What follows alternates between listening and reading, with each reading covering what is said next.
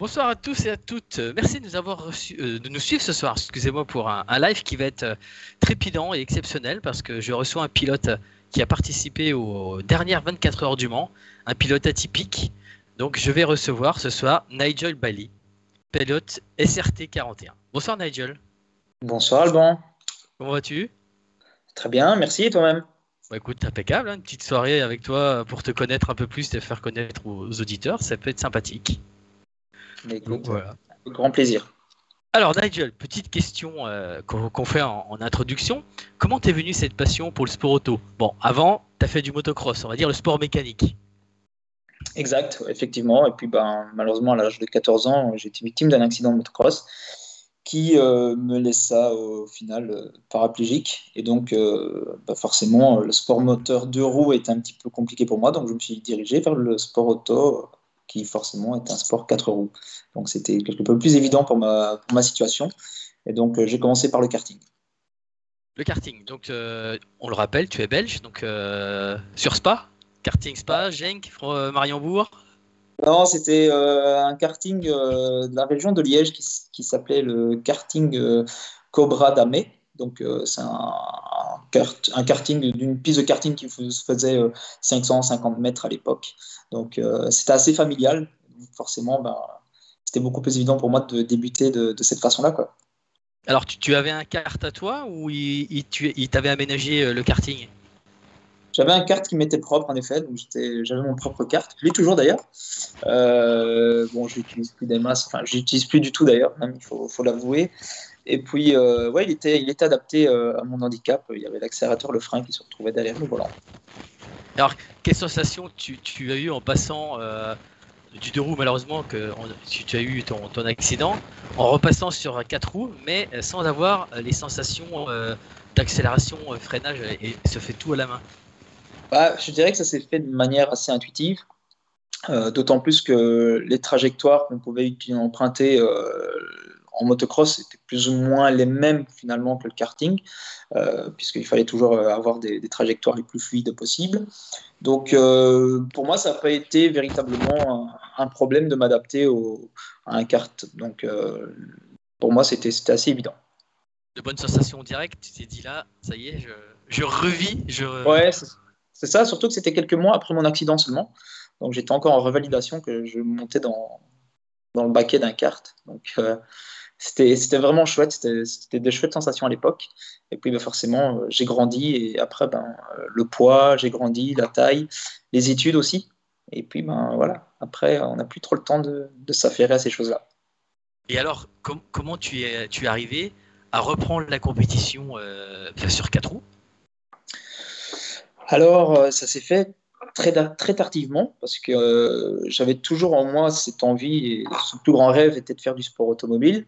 Euh, sauf que bon, bah, malgré tout, j'ai fait, euh, fait deux bacheliers, donc l'école, les études m'ont assez empêché puisque j'ai commencé le sport auto à l'âge de 27 ans, donc quand même 13 ans après mon accident. J'ai pas trouvé de travail après mes deux bacs. Euh, enfin après mes deux bacheliers, donc ça équivaut à des licences pour vous en France. Euh, et donc euh, de ce fait-là, bah, je me suis dit, je vais me lancer dans la quête de mon plus grand rêve, c'était de faire du sport automobile à bas niveau, un niveau amateur dans un premier temps. Et puis, bah, de fil en aiguille, les choses ont un peu évolué. Donc, on a vu que c'était en 2017 où tu es, tu es revenu dans le bain de la compétition. Oui, c'est ça, effectivement. Donc, euh, j'avais fait quelques années de karting au préalable, hein, de, l'âge de mes 15 euh, à 18 ans euh, environ, et puis ben, j'ai mis ça de côté. Et ensuite, ben, après, après mes études, je me suis dit, ben, voilà, c'est le moment, c'est l'instant, il faut concrétiser son plus grand rêve, il faut, voilà, il faut vivre ses rêves. J'ai lancé les choses à l'époque. Ça n'a pas été trop difficile de, de, se confronter à, à ce monde avec ton handicap pour le sport auto? Au début pour bah, tu as aménagé ton karting, mais ensuite bah, il fallait aménager la voiture. Ça n'a pas été trop trop dur? Non, parce que dans un premier temps, euh, la, voiture ne m'appartenait pas à l'époque. Donc euh, c'était une voiture que je, que, je louais, je louais les prestations d'intime. Et euh, sur base de cela, eux avaient fait les démarches pour, pour adapter le véhicule. Donc ils ont, ils ont vraiment adapté le véhicule parfaitement. Ça m'a permis d'évoluer, ça m'a permis de faire mes premières courses et de prendre forcément goût. puisque c'était mes premiers tours de roue en compétition. J'avais fait quelques track days avec ma voiture personnelle avant tout cela, et bon, forcément, c'est comme ça que, que, que, les choses ont commencé. Donc, quelques années en arrière, mais c'est que du positif, que du bonheur pour moi. Oh, on a une question de Mathieu, justement. Est-ce que Mathieu, tu es là? Ah. Oui, est-ce qu'on a Mathieu? Non, non, il ne nous a pas rejoint encore. Il nous a pas rejoint. Il t'a pas rejoint. Bonsoir. D'accord. il, viendra la reposer parce que c'est une question qui, euh, qui, lui tenait. Donc, tu as commencé en endurance par euh, le, le, le, Belgian Gentleman Drivers Club, c'est ça?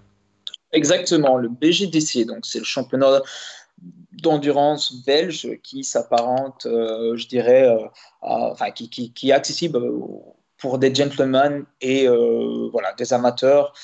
on y retrouve tout type de véhicules, hein, que ce soit des silhouettes, des Porsche GT3 Cup, des Clio Cup, des Civic. vraiment, c'est une catégorie open.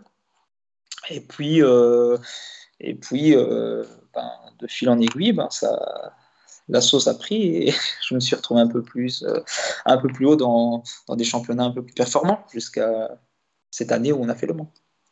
Oui, tout à fait. Et donc ta première euh, course, tu t'en souviens Ah ouais, je m'en souviens parfaitement bien, effectivement. Euh, c'était le 15 avril 2017 à Spa-Francorchamps. c'était une course de 6h40, c'était le Spa 400. Donc c'était un championnat qui, est, qui, est, mis en place et géré par euh, Raphaël van der Straten, qui possède l'écurie VDS Racing Adventures, qui, évolue, euh, qui a évolué longuement en 24 heures Series et maintenant roule en, Ultimate Cup Series avec les Mustangs euh, australiennes. Et donc, ouais, c'était les SPA 400, c'était les toutes premières éditions du SPA 400. Et ouais, termine avec mon coéquipier, euh, on termine. Ah ben voilà, la Clio est là, effectivement, la Clio Voilà.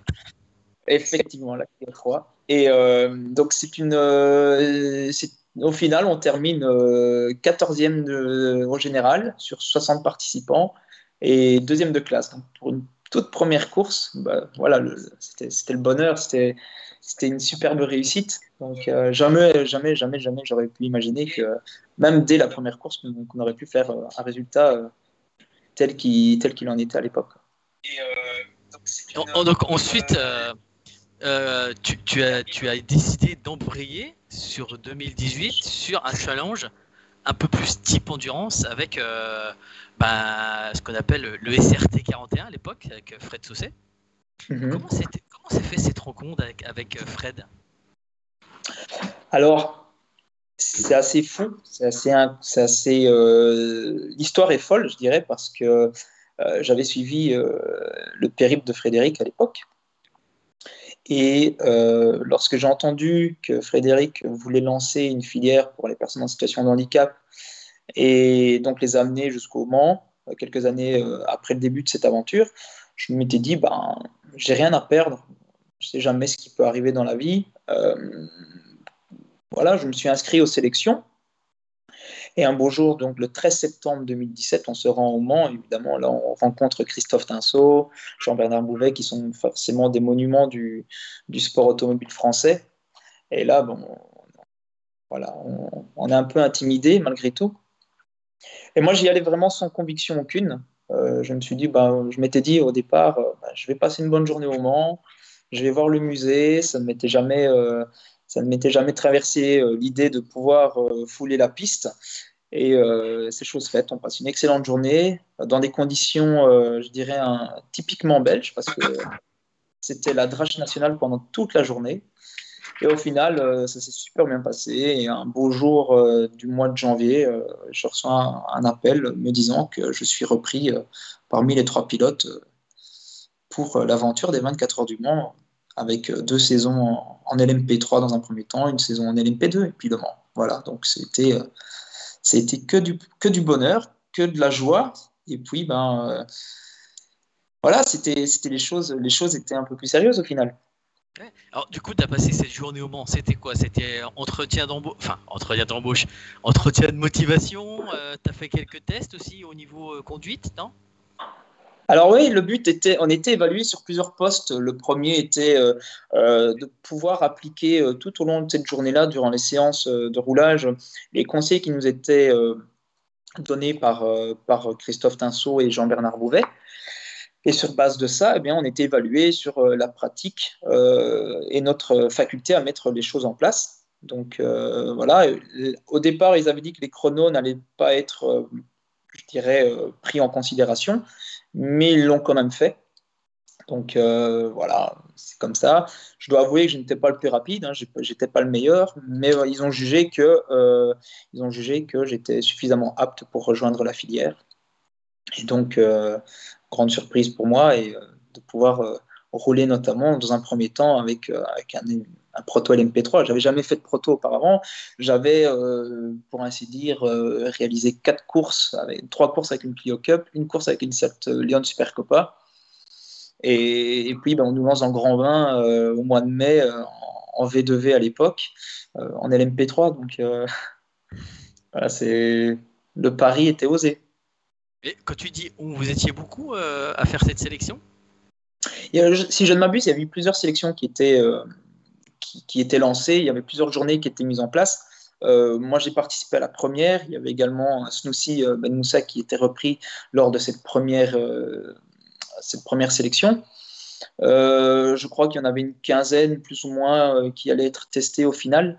Et puis, ben, il y a Takuma Aoki, le célèbre Takuma Aoki, japonais, pilote japonais.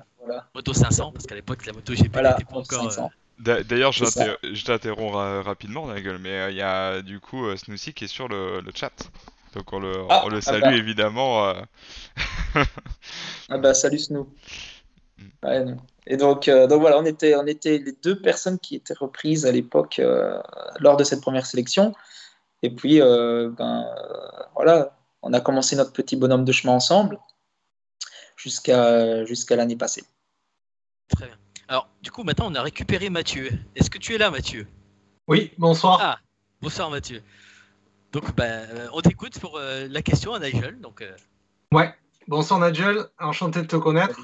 Salut, Mathieu. Moi, j'avais une question. je voulais savoir comment un pilote travaillait pour trouver et chercher des sponsors. Ah, la dure loi de la recherche des partenaires. C'est pas simple. Alors, euh, je dirais que euh, aujourd'hui, le sport automobile rime beaucoup avec euh, budget. il faut avoir pas mal de, partenaires pour, pour, pouvoir rouler à haut niveau. c'est un réseau, c'est un carnet d'adresses, ce sont des rencontres, parfois fortuites. Hein, en général, les rencontres fortuites, c'est comme ça que ça fonctionne le mieux. Et puis, il faut, toujours avoir un petit programme, euh, un programme sexy, euh, parce que j'ai toujours dit qu'il était plus évident de trouver des partenaires pour rouler à haut niveau, euh, pour faire Le Mans par exemple, que de trouver des, budgets pour rouler en catégorie inférieure, parce que ça fait moins rêver les personnes, ça fait moins rêver les gens quand on parle du Mans, mais forcément, il y a toute une communauté derrière le Mans, il y a tout un ensemble de personnes, il y a des sociétés qui, euh, aiment le Mans, il y, a des, sociétés qui veulent euh, avoir leur image au Mans, etc. Donc forcément, ça crée une, espèce, de, une de communauté positive autour d'un projet. Et donc, c'est un peu plus évident pour trouver des partenaires. En tout cas, c'est comme ça que je vois les choses. Euh, maintenant, il faut travailler. Hein. C'est du travail avant tout. Hein. C'est forcément, il faut se lever le matin en, fixant son objectif et en faisant tout pour pouvoir arriver à cet objectif. Parce que voilà, aujourd'hui, on, est dans une, on est dans une période assez compliquée pour beaucoup de personnes et il faut redoubler d'efforts de toute façon. donc, euh, forcément, il faut continuer à chercher des partenaires, il faut continuer à séduire les personnes, il faut vendre des programmes sexy et c'est comme ça qu'on peut y parvenir. En plus de ton handicap, de votre handicap pour l'écurie, Ouais, alors bon, euh, il y a beaucoup de gens euh, qui diront le fait d'être en chaise, le fait d'être à mobilité réduite, ça attire, euh, ça attire la sympathie, ça attire beaucoup de choses. Mais ça a double tranchant parce que malgré tout, si on fait une erreur, on va être pointé du doigt parce qu'on a mobilité réduite. Par contre, si, si on fait les choses correctement, ben, ce sera un succès. Donc, on a attendu au tournant dans le positif, que, soit, que ce soit du côté positif ou négatif de la chose, de toute façon. Donc, oui, il y a, y a des personnes qui pensent que finalement être à mobilité réduite, ça aide à trouver des partenaires. Mais encore une fois, c'est à double tranchant. J'ai une question, euh, Nigel. Quelles sont les contraintes humaines ou techniques qu'une personne à mobilité réduite peut se retrouver confrontée? Euh, à l'heure actuelle au sport auto alors, Parce que là, on a parlé du budget, mais après, il faut aussi adapter la voiture et c'est d'autres contraintes. Tout à fait, tout à fait. Alors, bon, euh, les contraintes, contraintes techniques, elles sont multiples. Évidemment, ça dépend avec le style de voiture que nous roulons. Par exemple, pour le prototype LMP2 que nous avions, ça a été une recherche, ça a été un véritable laboratoire, euh, un, véritable laboratoire à ciel ouvert parce que Oreca a dû travailler ferme euh, sur l'adaptation du, proto. Ça n'a pas été une mince affaire, été un travail euh, d'orfèvre. Et donc, il y a eu énormément de développement qui, a été énormément de développement fourni derrière afin de nous permettre de faire le Mans, enfin afin de pouvoir rouler tout simplement avec cette voiture-là. Euh, l'accélérateur, le frein, l'embrayage, euh, enfin plein, plein, plein, plein de choses. Euh, après, d'un côté, d'un côté humain, il faut savoir que nous avons que nos deux mains. les pieds et les jambes, on les utilise pas dans la voiture. Je dirais que parfois, ça reste une contrainte d'avoir d'avoir ces jambes qui, bougent dans la voiture, euh, d'avoir euh, des, jambes qui sont un peu réticentes lors des, transferts, lorsqu'on s'insère dans la voiture, on, on, s'en extrait. Donc ça reste des, poids morts. Après, il y a toute la, partie euh, physique que nous devons développer au niveau du haut du corps. Donc, le, le, renforcement musculaire, l'endurance, le cardio. Donc, voilà, moi, quand je m'entraînais avec mon staff euh, médical euh, sportif, ben, on adaptait mes, mes exercices selon, selon euh, les contraintes qui étaient générées par, par la voiture, donc durant des courses ou essais. Et donc, forcément, on palliait à certains problèmes physiques. Maintenant, il est clair que on n'aura jamais les mêmes sensations qu'un pilote valide euh, à bord d'une voiture de course parce que ben, forcément, il y a, des, choses qu'on ne peut pas gommer. Il restera toujours un handicap. Maintenant, ben, on essaie toujours de faire du mieux qu'on peut et euh, on est compétiteur ou on ne l'est pas de toute façon. Sachant que votre frein, j'ai vu une vidéo que j'avais partagée sur le groupe, vous avez un frein à main pour freiner. Effectivement. Donc pour donner une idée, euh, un pilote dit valide va exercer 85 voire 90 bars 90 bars en Belgique. Euh, au pied pour freiner, pour euh, bien stopper le véhicule. Donc nous, on n'arrive pas à ce stade-là, on arrive à mettre 65, 66, voire 67 barres de pression euh, à la force du bras. Voilà, on le sait. Ce qui nous empêche, par exemple, de, freiner euh, je dirais, euh, au bout de la ligne droite des Hunaudières, la première partie, où, les autres pilotes freinent à 100, 100 mètres, 90, 100 mètres.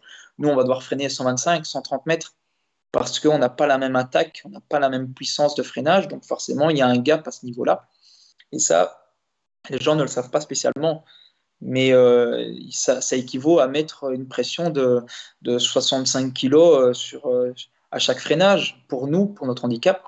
Euh, quand on fait des relais d'une heure vingt, euh, quand on fait un double, voire un triple relais au Mans, euh, quand on reste deux heures dans la voiture, je peux vous dire que ça commence à tirer. Donc, mais voilà, on s'est entraîné, on entraîné pour, on a fait le nécessaire pour que ce soit, pour que ce soit, pour que notre corps l'accepte.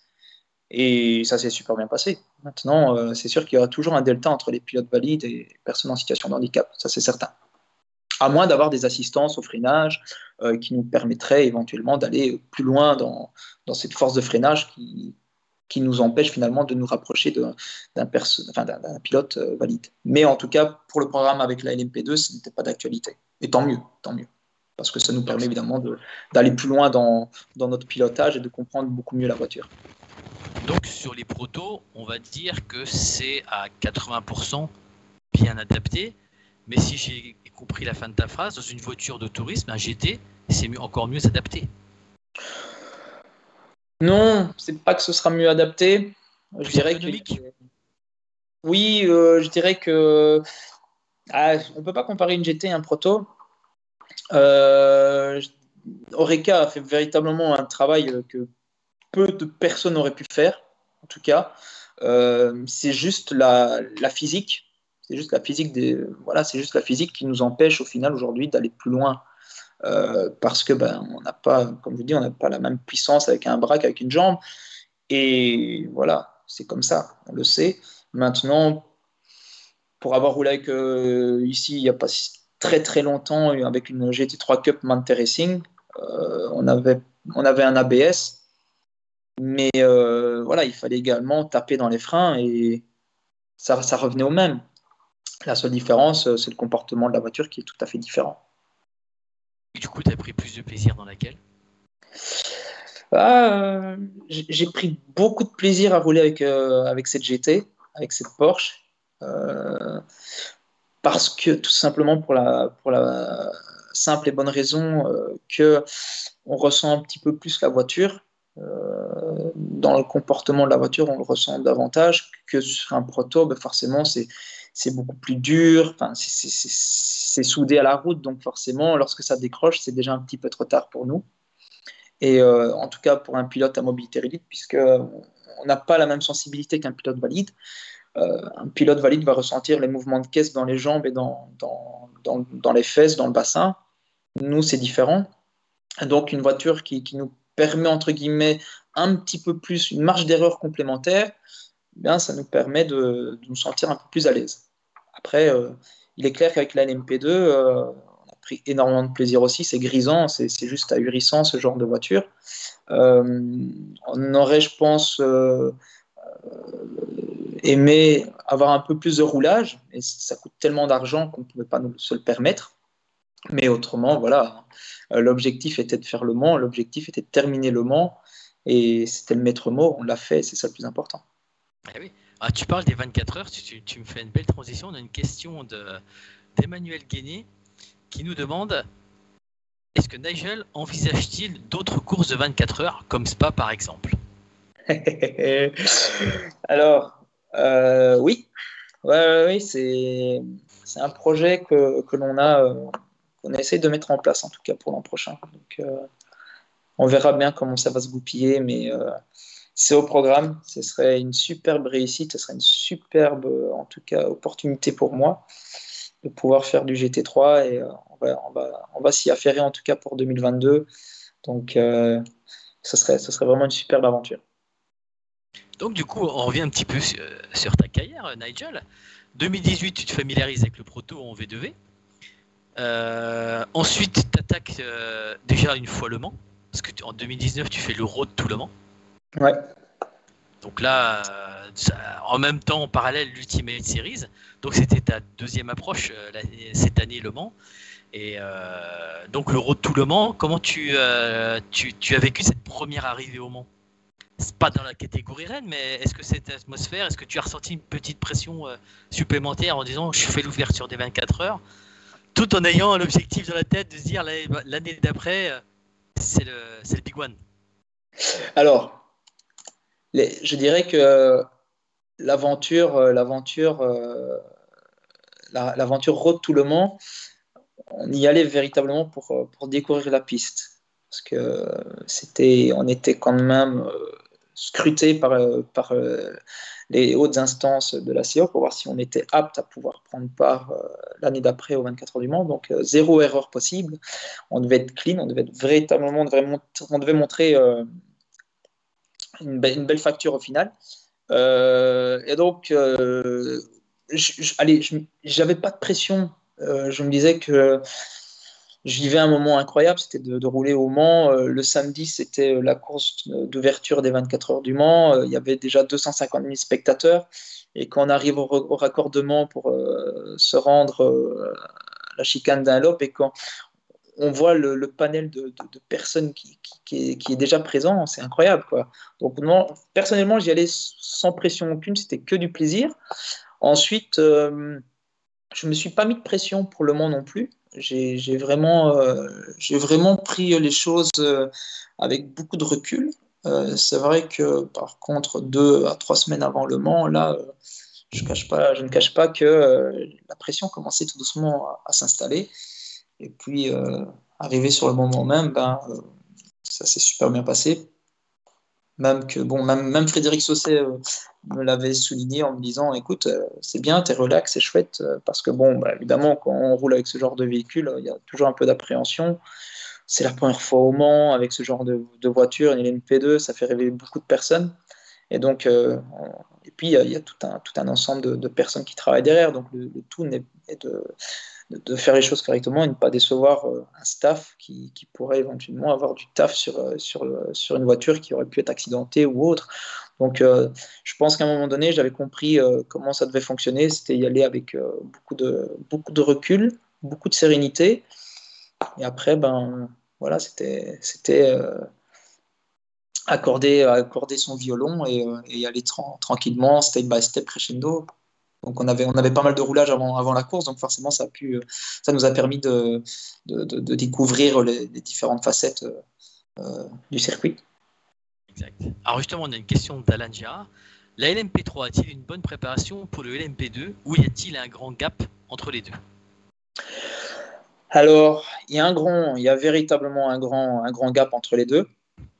Euh, le LMP3 est une superbe école pour, euh, pour le LMP2, hein, c'est clair. En tout cas, euh, si je pouvais conseiller quelqu'un aujourd'hui, ce serait de commencer par du CN, ensuite LMP3 et LMP2. J'ai eu l'occasion de faire quelques tests avec ANS Motorsport, l'écurie de Nicolas Schatz l'année passée en CN pour garder un peu de rythme. J'ai vraiment apprécié le produit, c'est véritablement une voiture incroyable, le CN. Et puis, ben, forcément, le LMP3 quelque peu l'étape euh, euh, supérieure. Et puis, bah, forcément, le LMP2 est, un step au-dessus. Euh, il y a beaucoup plus d'aéro, il y a plus de puissance, même si je dirais de 455 chevaux à 535 chevaux, il n'y a que 80 chevaux de différence. une LMP3, ça représente 900, 930 kg et aujourd'hui, une LMP2, c'est 950 kg. il est vrai que l'écart aujourd'hui n'est pas aussi euh, signifiant euh, que, le, que le coût que ça représente. On s'entend bien. Euh, on peut prendre énormément de plaisir à rouler en LMP3. Mais par contre, voilà, si on veut un jour faire le Mans, ça ne se passe pas en LMP3, ça se passe en LMP2. Et voilà, il y a quand même un gros gap entre les deux. les passages en courbe sont beaucoup plus rapides, c'est certain. Euh, les, freins, les freins carbone, etc., euh, etc. Donc il y, a quand même un peu d'adaptation à, mettre en place. Mais euh, une fois qu'on s'y fait, ben, je dirais que la LMP2 est peut-être plus facile à, piloter et à dompter que le LMP3. En tout cas, une fois qu'on l'a bien en main, qu'on connaît bien les, je dirais les, secrets de la voiture, après ça, ça fonctionne tout seul sachant que aussi il faut préciser, la LMP2 était sur une Oreca et la, la, la LMP3 était sur une Ligive. Donc il y a aussi peut-être une différence de, de, châssis ou de comportement par rapport à deux constructeurs. Exactement, tout à fait. Après, euh, on a toujours dit que le LMP3 était une voiture un peu plus un peu plus bateau, un peu plus tank, euh, qu'une LMP2 est beaucoup plus réactive, beaucoup plus vive. Après, euh, on a également roulé avec les, anciens, les anciennes générations d'LMP3. On n'a pas connu la nouvelle génération euh, avec euh, le kit euh, upgrade, etc. Donc, je ne peux pas vous dire ce qu'il en est en tout cas pour, pour les nouvelles LMP3. Bon, 2020, hein, on sait ce qui est arrivé. On n'a rien fait. Donc, programme blanc. Par contre, 2021, là, tu sautes dans le grand bain. ELMS, là, là, on se met déjà dur pour le moment. Donc là, on y est là. là. Pour la première à Barcelone. Est-ce que là tu t'es dit, ouf, là, le step il est, il est où là? Le step il était considérable parce que là on est, on est dans la meute. Hein. On, est, on roule avec Je dirais que le, niveau cette année en ELMS était tel que beaucoup de, de, de, de personnes disaient qu'il était supérieur au WEC. Euh, donc forcément, ça met une pression un peu plus, euh, un peu plus haute. Mais non, après, euh, je dirais que ce qui, est, ce qui est fou, en fait, ce qui est dingue, c'est plus on roule à des niveaux importants et plus j'ai l'impression que, que, la lecture de, dans, une trajectoire, dans, une, dans, la, dans, la, configuration de course est, plus facile parce qu'on roule forcément avec des pilotes qui, qui, qui, ne font que ça. Il, faut avoir confiance en eux. ils, savent, ils, savent, ils savent lire en vous comme, comme dans un livre ouvert, c'est ça qui est dingue. Et en fait, euh, ça se passe naturellement. Il n'y a, pas, a eu un, on n'a pas eu un seul accrochage. Euh, il n'y a pas eu un seul, un seul pépin avec, euh, avec les courses en ELMS ni au Mans. Donc c'est vraiment incroyable. C'est vraiment incroyable. Je pense que j'aurais eu plus de mal dans des courses un petit peu stock car façon de parler, hein, où c'est portière contre portière, ou mais là, euh, le respect, euh, les respects, le respect des pilotes est, tel qu'au final, euh, ça semble un peu plus facile. Alors justement, on a Alan qui voudrait te poser une question sur ce sujet. Et tu es là, Alan? Oui, oui, je suis là. Eh ben, Nigel t'écoute. Bonsoir, Alan. Bonsoir, bonsoir Nigel. Bonsoir, Alan. J'ai une petite question pour toi. Justement, on vient de parler de LMS. Oui. On vient de parler du step qu'il y avait justement pour aller en ELMS. Après, moi, ma question, c'était surtout par rapport à l'ELMS et ce qu'il faut faire par rapport au Mans. Dans le sens, est-ce qu'il y a beaucoup de concessions, en fait, entre ton pilotage sur une manche ELMS, donc une course, on va dire courte, et une course de 24 heures comme tu as fait au mois d'août Alors, oui, il y a tout de même, euh, y a tout de même euh, une adaptation à, à, mettre en place, parce que bon, on sait que, que le Mans c'est long, c'est quand même une course de 24 heures. Le format de course est totalement différent. Je dirais que la finalité est différente également, puisque euh, la préparation physique n'est pas la même, euh, la technique n'est pas la même. Euh, les personnes qui, travaillent en backstage, ben forcément, elles restent éveillées 24 heures. Donc pour les ingénieurs, c'est très dur, c'est très compliqué. Les mécanos également, même s'ils peuvent à un moment donné se reposer entre deux relais. Mais par exemple, mes ingénieurs qui étaient Théo et, euh, Jeff, ben, eux, ils sont restés éveillés 24 heures non-stop, plus que 24 heures, puisque faut savoir que le Mont ne commence pas, en tout cas cette année, à, 16 heures. Ça commence dès 9 heures du matin avec le warm-up et autres, euh, où euh, ben, les mécanos s'affairent sur la voiture.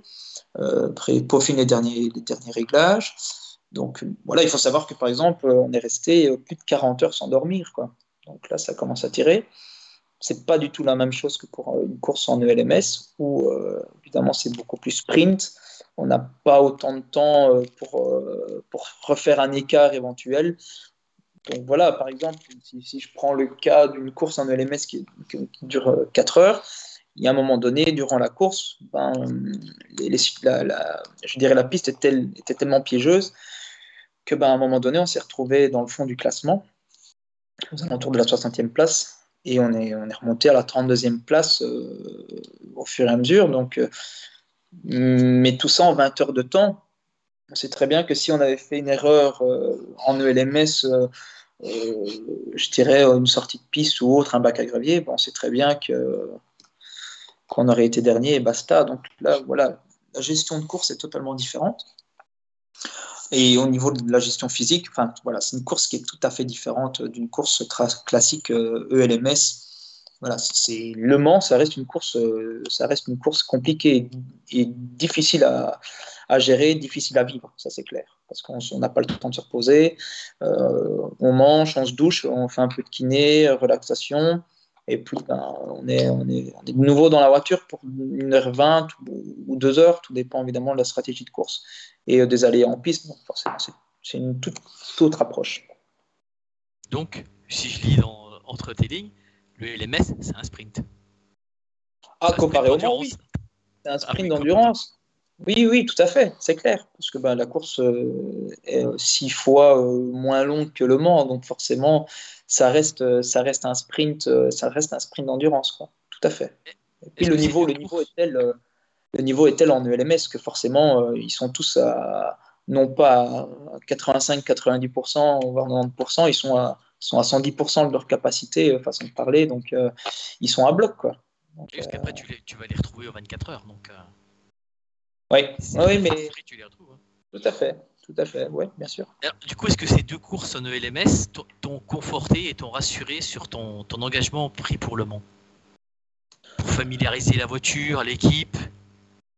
Oui, oui, oui. Après, l'équipe, euh, on l'avait déjà rencontrée euh, en 2020 avec nos premiers tests au Paul Ricard avec la voiture. Donc, euh, le Graph Racing est une, une écurie incroyable qui, connaît parfaitement son sujet, qui le maîtrise parfaitement. On a vraiment été encadré comme il se devait. On a, a manqué de rien. on, avait, on avait tout ce dont nous avions besoin sous la main. Les ingénieurs, les mécanos, tout, tout, le staff Graph Racing était top. Et puis, euh, puis forcément, euh, plus on roule avec la voiture et plus on emmagasine euh, de l'expérience, et forcément, ça aide au final pour aborder le Mans plus sereinement. Ça, c'est clair. Et alors, justement, comment, en tant que jeune pilote au Mans, parce que c'est ton premier Le Mans, comment, tu, comment tu as géré cet événement? Parce que première course d'endurance des 24 heures au Mans, c'est aussi la première grande course internationale. Comment ça se gère, ça, de son, du côté humain? Ben, J'ai voulu en profiter un maximum, parce que comme Frédéric nous disait et euh, nous le répétait tous les jours, prenez du plaisir, profitez-en, parce que vous allez voir les, dix jours euh, passés au Mans, vous allez, vous n'allez pas les voir que vous allez les voir défiler, vous n'allez pas vous en rendre compte, mais ce sera déjà terminé. Et effectivement, elle avait raison. Donc, euh, alors, forcément, on n'a pas connu l'entièreté des 24 heures du Mans, parce qu'il n'y avait pas de parade des pilotes, il n'y avait pas de la, la pesée et autres, il n'y avait pas la séance d'autographe non plus. Euh, mais bon, voilà, dans un premier temps, je pense que pour la première fois au Mans, c'était pas plus mal parce qu'on est déjà fortement sollicité d'un point de vue médiatique. Donc, euh, on, dépense de l'énergie. Euh, on ne veut pas dire non. On peut pas dire non à des gens qui, à, des médias qui ont envie d'avoir une interview, parce que ben voilà, ça nous fait plaisir. on vit quelque chose d'incroyable, on veut le partager. Et donc, euh, si en plus de cela, il y avait eu euh, ces, éléments, euh, donc la parade, la pesée, séance d'autographe, c'est sûr que ça aurait fait plaisir. Mais dans un autre, dans un autre côté, on aurait, on aurait perdu de l'énergie, sachant très bien qu'il fallait également se reposer entre, entre les, les journées et les, séances de roulage, parce que bah, forcément, on, a, on, a, une course de 24 heures qui arrive la semaine qui suit ou dans la semaine. Donc, mais en tout cas, moi, je l'ai abordé sereinement je me suis dit, ben voilà, j'y suis, j'y suis, on peut plus reculer, profitons-en, euh, prenons un maximum de plaisir. Et c'est ce que j'ai fait. Donc en dehors et, sur la piste, pour moi, c'était un véritable bonheur euh, de, de, de, faire ces 24 heures du Mans. Justement, parce que tu on parle que c'est une semaine intense, tout ça. Euh, en piste, le pilote à, mobilité réduite doit-il fournir plus d'efforts qu'un pilote valide pour toi? Oui, totalement. Oui, bien sûr. Oui, parce que les efforts sont multipliés par deux, puisqu'il n'y a, pas, euh, la partie euh, inférieure du corps qui fonctionne. Donc, il faut savoir qu'on inscrit la voiture à une seule main. Donc, euh, lorsqu'on arrive à plus de 300 km/h à Indianapolis, ben forcément, il faut freiner un petit peu, il faut rétrograder d'un rapport, il faut tourner la voiture à une seule main. Euh, tout ça euh, générait, enfin tout ça avec, euh, avec l'aéro qui, qui, génère une force complémentaire sur la voiture. Donc voilà, c'est beaucoup plus physique qu'un pilote, qu'un pilote valide.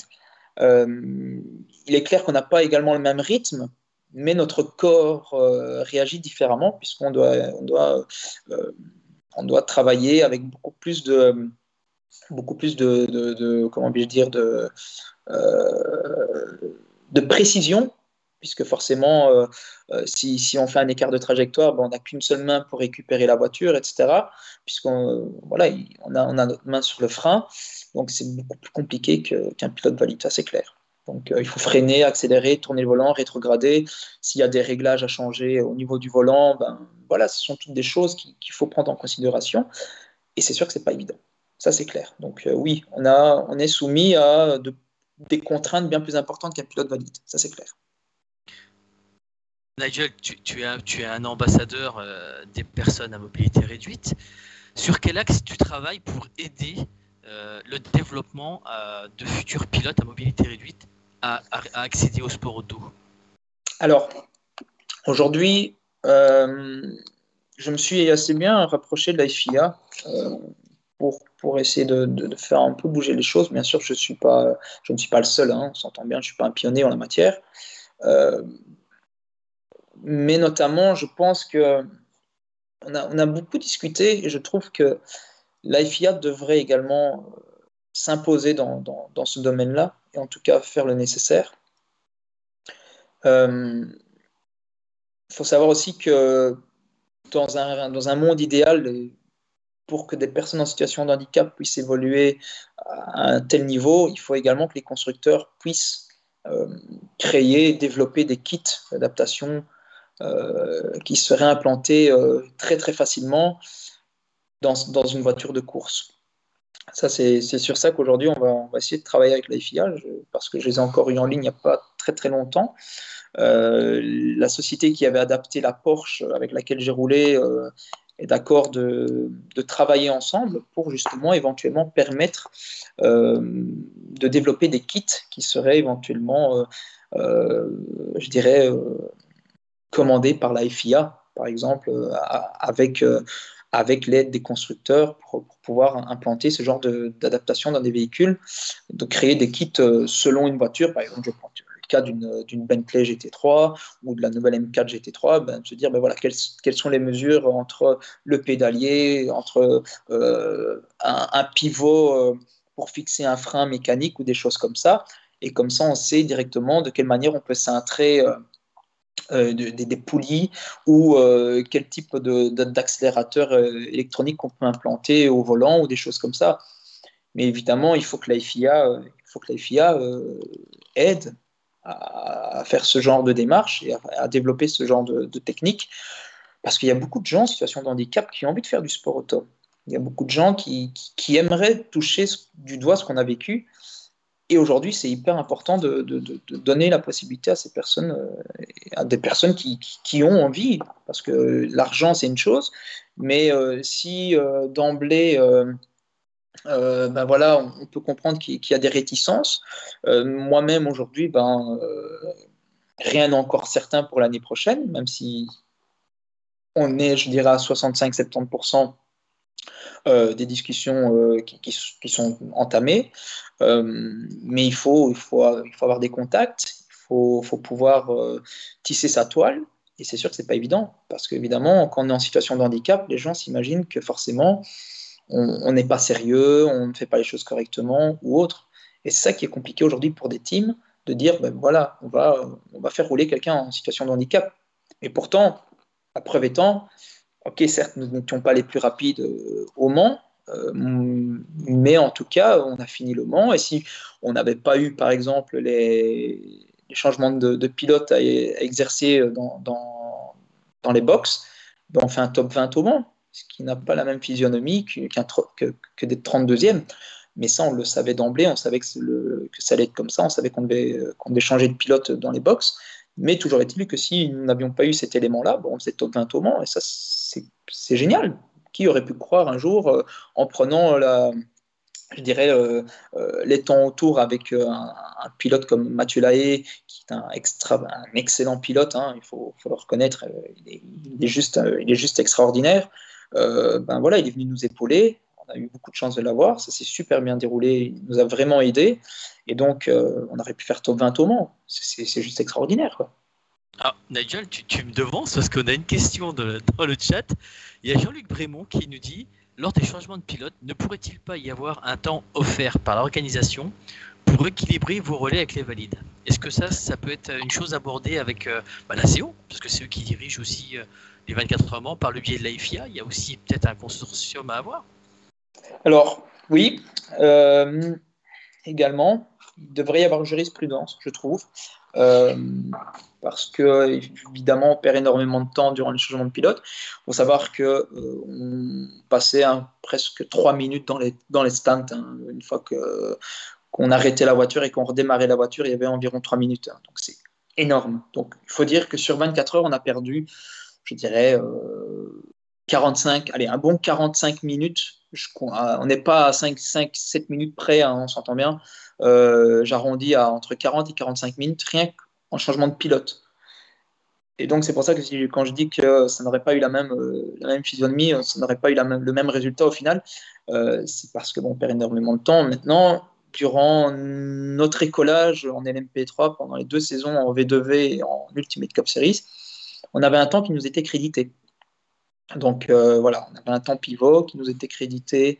Euh, si par exemple un team moyen faisait une minute et que nous nous prenions 2 euh, minutes 30 pour effectuer l'ensemble des choses, eh bien on nous créditait 1 minute 30 au bout de la course, multiplié par le nombre d'arrêts et par le nombre de changements de pilote. Donc ça c'était ça c'était vraiment génial. Maintenant voilà, on était dans une catégorie Innovation Car.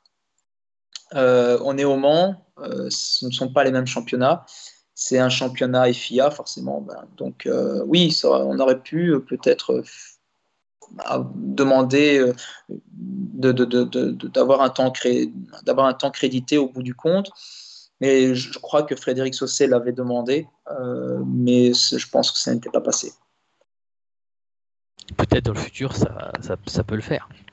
Il devrait y avoir, en tout cas, j'espère qu'un jour la FIA va se dire, ben voilà, il faudrait qu'il y ait jurisprudence et que ben, qu'on officialise les, choses en disant, ben voilà, il y a un, pilote en situation de handicap pour véritablement niveler le niveau et permettre à des personnes en situation de handicap de, voilà, de, créditer du temps, du temps par, par changement de pilote. En tout cas, changement de pilote où euh, il y a un changement de pilote, euh, pilote handicap, valide, valide handicap. Hein, c'est vraiment les deux sens. Voilà, parce qu'on met moins de temps à sortir de, la voiture que, de, que d'en rentrer, bien entendu, parce qu'évidemment, il y a, il y a, les, il y a les, la sécurité qui prime.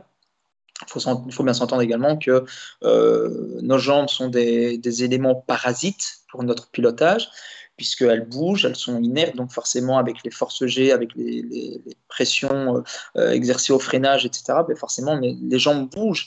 Et donc il faut véritablement prendre en, considération la, la sécurité et euh, donc, on ne peut pas non plus jouer avec, euh, avec le fait de, comment, de, confondre vitesse et précipitation lors des changements de pilote, puisqu'il faut, faut, garder en tête la sécurité également. Et justement, Nigel, j'étais vu quand j'étais fait un tour roman, tu as fait un exercice d'extraction avec euh, la sécurité du circuit.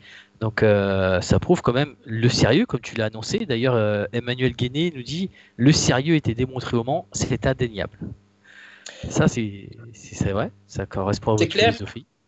C'est clair qu'on a fait tout ce qui était nécessaire pour se sentir en sécurité. Donc l'extraction, l'équipe d'extraction 72 du Mans donc, nous a imposé à effectuer des tests pour, euh, pour nous extraire en cas d'urgence. Euh, on s'est prêté au jeu. J'avais discuté avec eux et bon, ces personnes m'avaient dit que beaucoup de pilotes ne se prêtaient pas euh, à l'exercice parce qu'ils étaient un petit peu superstitieux. Mais voilà, moi j'ai trouvé ça très, très intéressant. Euh, malgré tout, il y a, comme je l'ai dit, il y a le côté sécurité qui prime également. Euh, si, si euh, eux ne font pas en amont ce test-là pour savoir s'ils sont aptes également à nous extraire en cas de problème, ben, admettons, s'il était arrivé un problème en piste, ben, malgré tout, c'est nous qui sommes dans la voiture. Et si eux n'arrivent pas à nous extraire, en cas de feu, en cas de problème, en cas de malaise ou que sais-je, ben, on y reste. Donc, pour moi, c'était une étape obligatoire de, de, de, me soumettre à ce test-là. Et puis, ben voilà, moi, je suis rassuré qu'il y a une équipe derrière qui, qui, qui est véritablement professionnelle et qui, qui, nous aidera en cas de problème. Donc, euh, moi, c'était, c'était, j'ai pas réfléchi deux fois en tout cas. Nigel, tu, nous parlais de changement euh, d'équipier, de, changement de pilote. Combien de temps tu mets pour t'extraire, pour faire le, passage de témoin, soit à Mathieu ou à Pierre en, en ELMS ou à, Takuma Aoki? Combien de temps vous mettez pour euh, changer?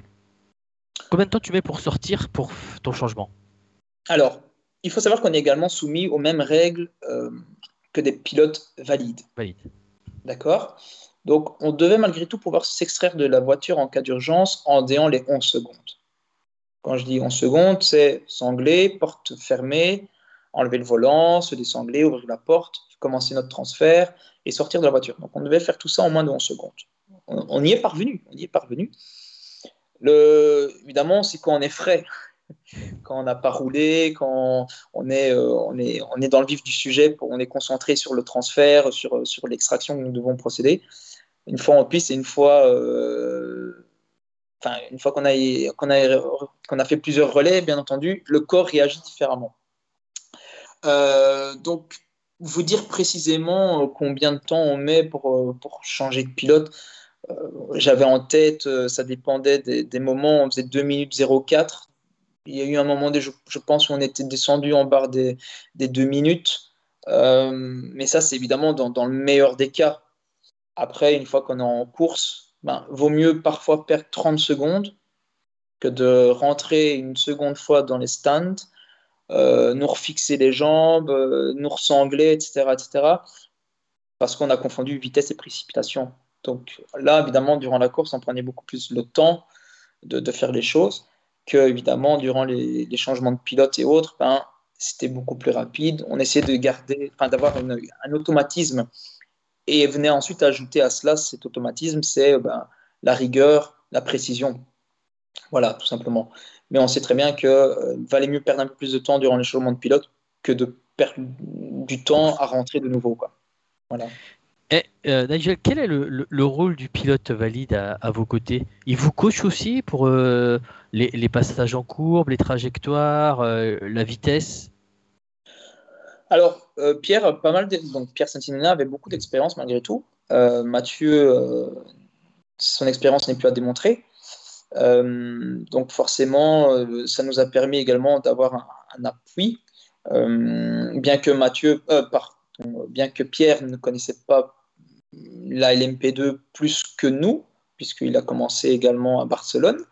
Euh, nous avions une petite longueur d'avance sur lui puisque nous avions testé la voiture en 2020, mais c'était deux journées euh, de roulage qui étaient, euh, je dirais, partagées en 3-4 pilotes puisque nous étions accompagnés, accompagnés par Vincent Capillaire. Et donc, oui, après, nous conseiller, c'est pas tout à fait non plus la bonne chose. Enfin, c'est pas le mot que je dirais parce que euh, il faut être dans notre situation pour comprendre notre façon de piloter. Voyez-vous Donc c'est ça un peu la complexité de la chose aussi, c'est de se dire ben voilà, on va s'inspirer de ce que fait le pilote valide pour avoir une bonne base, mais il va quand même falloir faire attention puisque nous ne développons pas les mêmes techniques qu'un pilote valide. Et donc, c'est ça, là, il y a une limite entre les deux, et il faut, il faut en tout cas garder, euh, garder euh, du pilote valide ce que nous sommes capables de, retranscrire. Donc, c'est vrai que c'est compliqué par moment. Vous avez, tu n'as pas, pas été confronté des fois à surpiloter? À te dire je peux passer plus vite, mais au final, bah non, j'ai perds plus de temps à vouloir m'entêter à passer plus vite, ou je prends mal ce virage, je vais essayer une autre manière, ou on n'a pas toujours ah, cette envie de. Si, si, on a toujours l'envie d'aller de, plus loin, dans, de se surpasser. Après, comme je l'ai dit tout à l'heure, on connaissait tous la finalité du projet, c'était de terminer le Mans. Et donc, surpiloter à un moment donné, ça, va nous mettre en. Ça risque de mettre en péril le projet. Et ça, c'était inacceptable. Donc, euh, il fallait aborder les choses avec beaucoup d'humilité. Je pense que ce que nous avons, nous l'avons démontré tous les trois. On a abordé les choses sereinement, calmement, euh, je dirais euh, professionnellement, parce qu'on a, on a fait tout ce qu'on devait faire pour pouvoir y parvenir. Et donc, surpiloter à un moment, à un moment donné, c'était se mettre en danger. Voilà, par exemple, euh, lors de mon, je ne sais plus, c'est mon premier ou mon second relais. Je crois que c'est mon second relais. Euh, j'ai fait les trois quarts du, de, mon, de, mon relais avec des pneus pluie sur une piste sèche, et, enfin asséchante et, sèche. Et là, ben, j'étais pas du tout confortable. Et donc, je lui ai dit à mon ingénieur, je lui ai dit, écoute, ça va pas du tout, j'ai trop peur, l'erreur est trop proche. Il me restait, je pense, 4, 4 ou 5 tours à faire. Je n'ai pas osé les faire, j'ai préféré jouer la sécurité pour ne pas faire d'erreur, parce que ben, les murs sont proches. Et on a bien vu que les accidents, les incidents et les accidents sont, ont commencé à arriver au fur et à mesure. Et moi, j'ai pas, pas voulu prendre de risque, donc je suis rentré. On a changé de pilote parce que je voulais pas faire d'erreur et pour le team, pour pas qu'il y ait d'échecs au final. Et justement, comment il est le patron?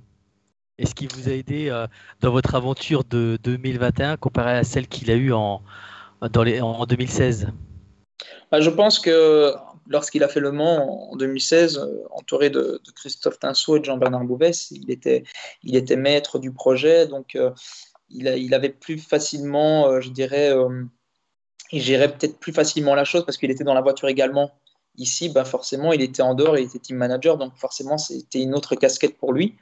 Euh, donc, on était, on était super bien encadré par, euh, par, le, par euh, l'équipe de Pascal Roturier, Graph Racing, SRT 41. Donc, tout combiné, ben, au final, c'est super bien passé. Bon, Nigel, que va faire Monsieur Bailly en 2022 alors, euh, comme j'ai dit tout à l'heure, on est en discussion pour euh, pouvoir euh, faire du GT3. C'est l'objectif premier, en tout cas pour ma part, parce que j'ai vraiment pris beaucoup de plaisir à rouler avec, avec cette Porsche. maintenant, c'est voir dans quel team, comment, les finalités, le budget aussi, parce que ce ne sont pas des, budgets évidents. Il faut quand même rester logique. Après, Hein, on, verra bien, mais euh, on est en discussion et il pourrait y avoir de belles surprises, en tout cas si ça venait à, se concrétiser. Alors, on a une question, c'est Jean-François qui va te la poser. Jeff, le spécialiste GT du groupe. Jeff, on t'écoute. Oui, bonsoir Nigel, euh, rebonsoir plutôt. Bonsoir Jeff. Merci, euh, merci d'avoir accepté l'invitation d'Alban. On est vraiment très très ravis de, de t'avoir en live ce soir. Alors j'avais j'avais deux questions. Alors une qui est liée à ce que tu viens de dire. Du coup, je vais l'adapter. Et une après, une question un petit peu plus euh, personnelle, euh, même si on n'a pas trop l'habitude de poser des, questions perso, mais bon, t'inquiète pas. Voilà. Alors, euh, oui, spécialiste SRO, c'est un peu, un peu beaucoup dire, mais je suis le GT World Challenge Europe, notamment de, très près. le niveau est incroyable, est incroyable, comme tu le disais tout à l'heure, notamment en endurance, comme le LMS d'ailleurs. Pourquoi, pourquoi tu, tu, as eu envie euh, d'intégrer euh, ce championnat qui est euh, très très relevé, comme le LMS. Est-ce que c'est un nouveau challenge? Est-ce que c'est une affaire de finance? Est-ce que c'est quelque chose qui est plus adapté à toi? Voilà, c'est ma question. Alors, merci pour ta question, elle est très pertinente. il est clair que d'un point de vue niveau, c'est un niveau incroyable, vraiment incroyable. Euh, j'ai eu la chance de faire du proto pendant, pendant pas mal de saisons au final, puisque j'ai plus d'expérience en proto qu'en voiture euh, GT ou autre. Euh, bien que j'ai beaucoup, encore beaucoup à découvrir. Hein. Je n'ai pas été le meilleur, je ne suis pas le meilleur, je ne serai jamais le meilleur, on s'entend bien. Mais malgré tout, il y a une histoire derrière, il y a une histoire à, écrire. en SRO, ben, il n'y a pas encore eu, à part Zanardi qui a fait une pige en 24 heures de en 2015, si je ne dis pas de bêtises. Avec la BMW de mémoire, je crois. Voilà, avec la, avec la Schnitzer. Euh, donc, je l'avais rencontré à l'époque, à, à, sa sortie de relais, au, 24 heures du Mans, euh, de Spa, pardon. Et donc, euh, je trouve qu'il y a une très belle histoire également à écrire dans ce championnat-là. Et alors, la raison pour laquelle le GT3, ben, c'est pour éventuellement revenir au Mans d'ici quelques années. En 2024, euh, exactement. donc voilà, c'est un peu calculé, euh, même s'il y a des choses et autres qui, qu'on va devoir, euh, sur lesquelles on va devoir travailler, hein, bien entendu. ça ne se fait pas d'un claquement de doigts, notamment le côté budgétaire de la chose, parce que forcément ça coûte beaucoup d'argent. Même si aujourd'hui rouler en GT3 en SRO coûte moins cher qu'une saison en en, ELMS, euh, en LMP2 par exemple, euh, on est quand même environ à, une, 80 voire 85 000 euros moins cher la saison. Euh, donc voilà. Après, après bon ben voilà, j'ai fait du, P2. on m'a dit qu'une fois qu'on faisait du GT3, de passant d'une LMP2 à une GT3, c'était d'autant plus évident. Euh, d'aborder les choses. Et puis, ben, je pense que pour ma situation personnelle en tant que pilote en situation de handicap, le fait d'avoir quand même euh, une voiture euh, plus, je dirais, plus, pas plus facile à piloter, mais qui, soit, qui permette plus de choses, en tout cas qui permette plus d'erreurs, ça va peut-être m'aider à, je dirais, évoluer dans, dans ce que je veux faire. Plus maniable, plus maniable peut-être. Plus maniable, oui, tout à fait, exactement. Le proto n'a pas le même gabarit, n'a pas la même inertie qu'une GT3. Bien sûr que non. Non, non, il y a beaucoup, beaucoup plus aéro sur une LMP2. Il y, a, il y a plein de facteurs qui, qui, sont totalement différents du, du, GT. Mais en tout cas, voilà, pour mon handicap, pour mon ressenti, pour la technique à aborder, je pense que hein, une GT sera beaucoup plus propice à ma situation. Mmh, d'accord. Alors après avoir fait euh, les 24 heures du Mans, euh, si tu peux réaliser euh, cette belle performance de, de, voir le drapeau à Damien Aspa, ça sera formidable. Alors attention, oublie pas tes, tes, tes, vêtements de pluie, parce que dernièrement, ça bouille un peu, ça drache, ouais. comme, comme tu dis. J'ai vu, Ouais, et, et, avoir fait les 24 heures du Mans et, et, sûrement les 24 heures de Spa, on te le souhaite. Ça serait tout juste formidable et, tout le monde ne l'a pas fait d'ailleurs. Voilà. J'avais, Nigel, une, deuxième question euh, qui est un petit peu plus, euh, je dirais, euh, humaine, puisque l'endurance est, avant tout une, histoire d'hommes et, de femmes, bien sûr, mais d'équipe aussi. Est-ce que, est que le regard des pilotes je dirais valide évidemment, et, des gens autour de toi qui t'entourent, ça peut être ta famille, ça peut être les gens qui ont cru en toi, tes amis. Est-ce que ce regard a changé euh, après ces 24 heures du Mans euh, par rapport à la, à la, performance que tu as réalisée et, et ça c'est important. Est-ce que des choses ont changé dans ta vie tous les jours après avoir réalisé, euh, avoir vu le drapeau à damier au terme de la plus grande course du monde, il ne faut pas se mentir. Est-ce que c'est des choses qui ont changé pour toi? En tout cas, pour ma part, non, ouais. parce que je reste qui je suis, je sais d'où je viens. J'ai toujours dit que ce pas parce que je vais faire le manque qu'il faudrait changer quelque chose à ma personnalité. Je reste qui je suis. Dans mon entourage, non, parce que euh, je dirais que euh, la plupart de mes amis ne sont pas spécialement axés euh, sport automobile. Après, c'est plus dans des, dans des, dans des endroits véritablement liés au sport auto où, bah, évidemment, on va, on, va, on va, nous en parler, on va nous demander comment c'était, on va vouloir aborder les choses. Voilà, mes amis, c'était. Alors, Le Mans, c'était bien. On entre un petit peu en détail, et puis ben, les gens sont, comprennent un petit peu les choses. Et puis, euh, pour ma part, en tout cas, ça n'a pas changé euh, grand-chose. Même, je dirais que. Euh, même l'après Le Mans, puisque ben, forcément, il, faut trouver d'autres programmes de course pour pouvoir aller de l'avant. Et finalement, je dirais, surfer sur la vague des 24 heures du Mans. Ça n'a pas spécialement été évident non plus, puisque ben, si vous avez un peu suivi l'actualité, j'avais fait une interview avec Laurent Mercier dans Durance Info, et euh, où j'abordais justement ce, le, la problématique d'être en situation de handicap, parce que ben, euh, euh les gens ne nous prennent spécialement, pas spécialement au sérieux. Ça, c'est, ça, c'est vrai. Ça, j'ai pas peur de le dire. Les teams ne nous prennent pas spécialement au sérieux. Ils se disent, ben oui, il est en chaise, oui, ok, il a mobilité réduite, mais est-ce qu'il va pouvoir fournir le même travail qu'un autre? Ben, Je peux vous dire aujourd'hui qu'une personne en situation de handicap va travailler plus qu'un pilote valide pour pouvoir y parvenir. Ça, c'est, ça, c'est certain. D'accord. Mais merci beaucoup pour ces, ces éclaircissements, d'avoir répondu à, à mes questions. Je remercie tous ceux qui regardent le live et puis je te souhaite évidemment une bonne continuation.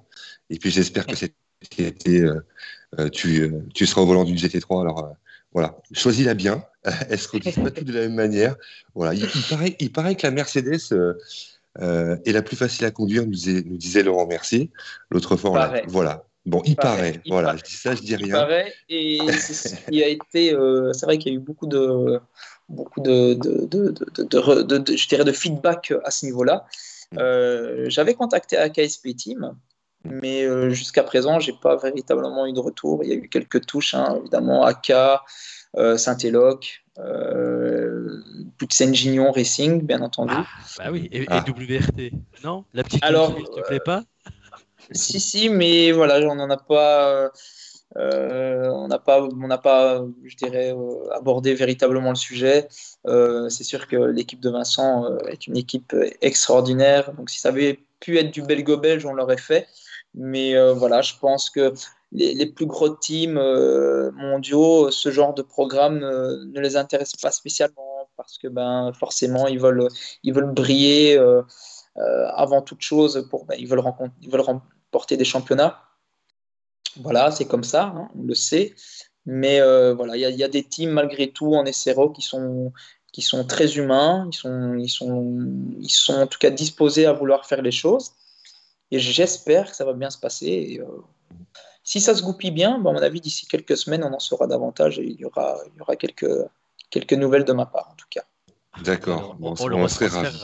Ouais, exactement. Merci, Merci. beaucoup, Nigel. À bientôt. Je t'en prie. À très Bonne vite. continuation à toi. Au revoir. Merci. Au revoir. Alors justement, tiens Nigel, euh, j'en profite, en GT, tu serais quoi? GT Pro, Pro-Am, Silver? Tu serais dans quelle euh, catégorie? Euh, ce serait du Pro-Am. du Pro-Am Pro-Am. Ouais, ouais, ouais, effectivement. Parce qu'il y aurait un bronze, un silver et un gold. Euh, j'ai eu la chance d'être rétrogradé bronze cette année. Parce que pendant deux saisons, Pour toi, c'est une chance. Ouais, effectivement. Alors, c'est- dingue. hein. Il y en a beaucoup, il y a beaucoup qui, qui, qui râleraient, entre guillemets, mais moi, ça me- ça m'avantage, hein, vraiment, parce que je suis content d'être rétrogradé euh, bronze, parce que, bah, évidemment, vu, euh, vu ma position, être silver, ça n'a aucun sens et ça ferme pas mal de portes.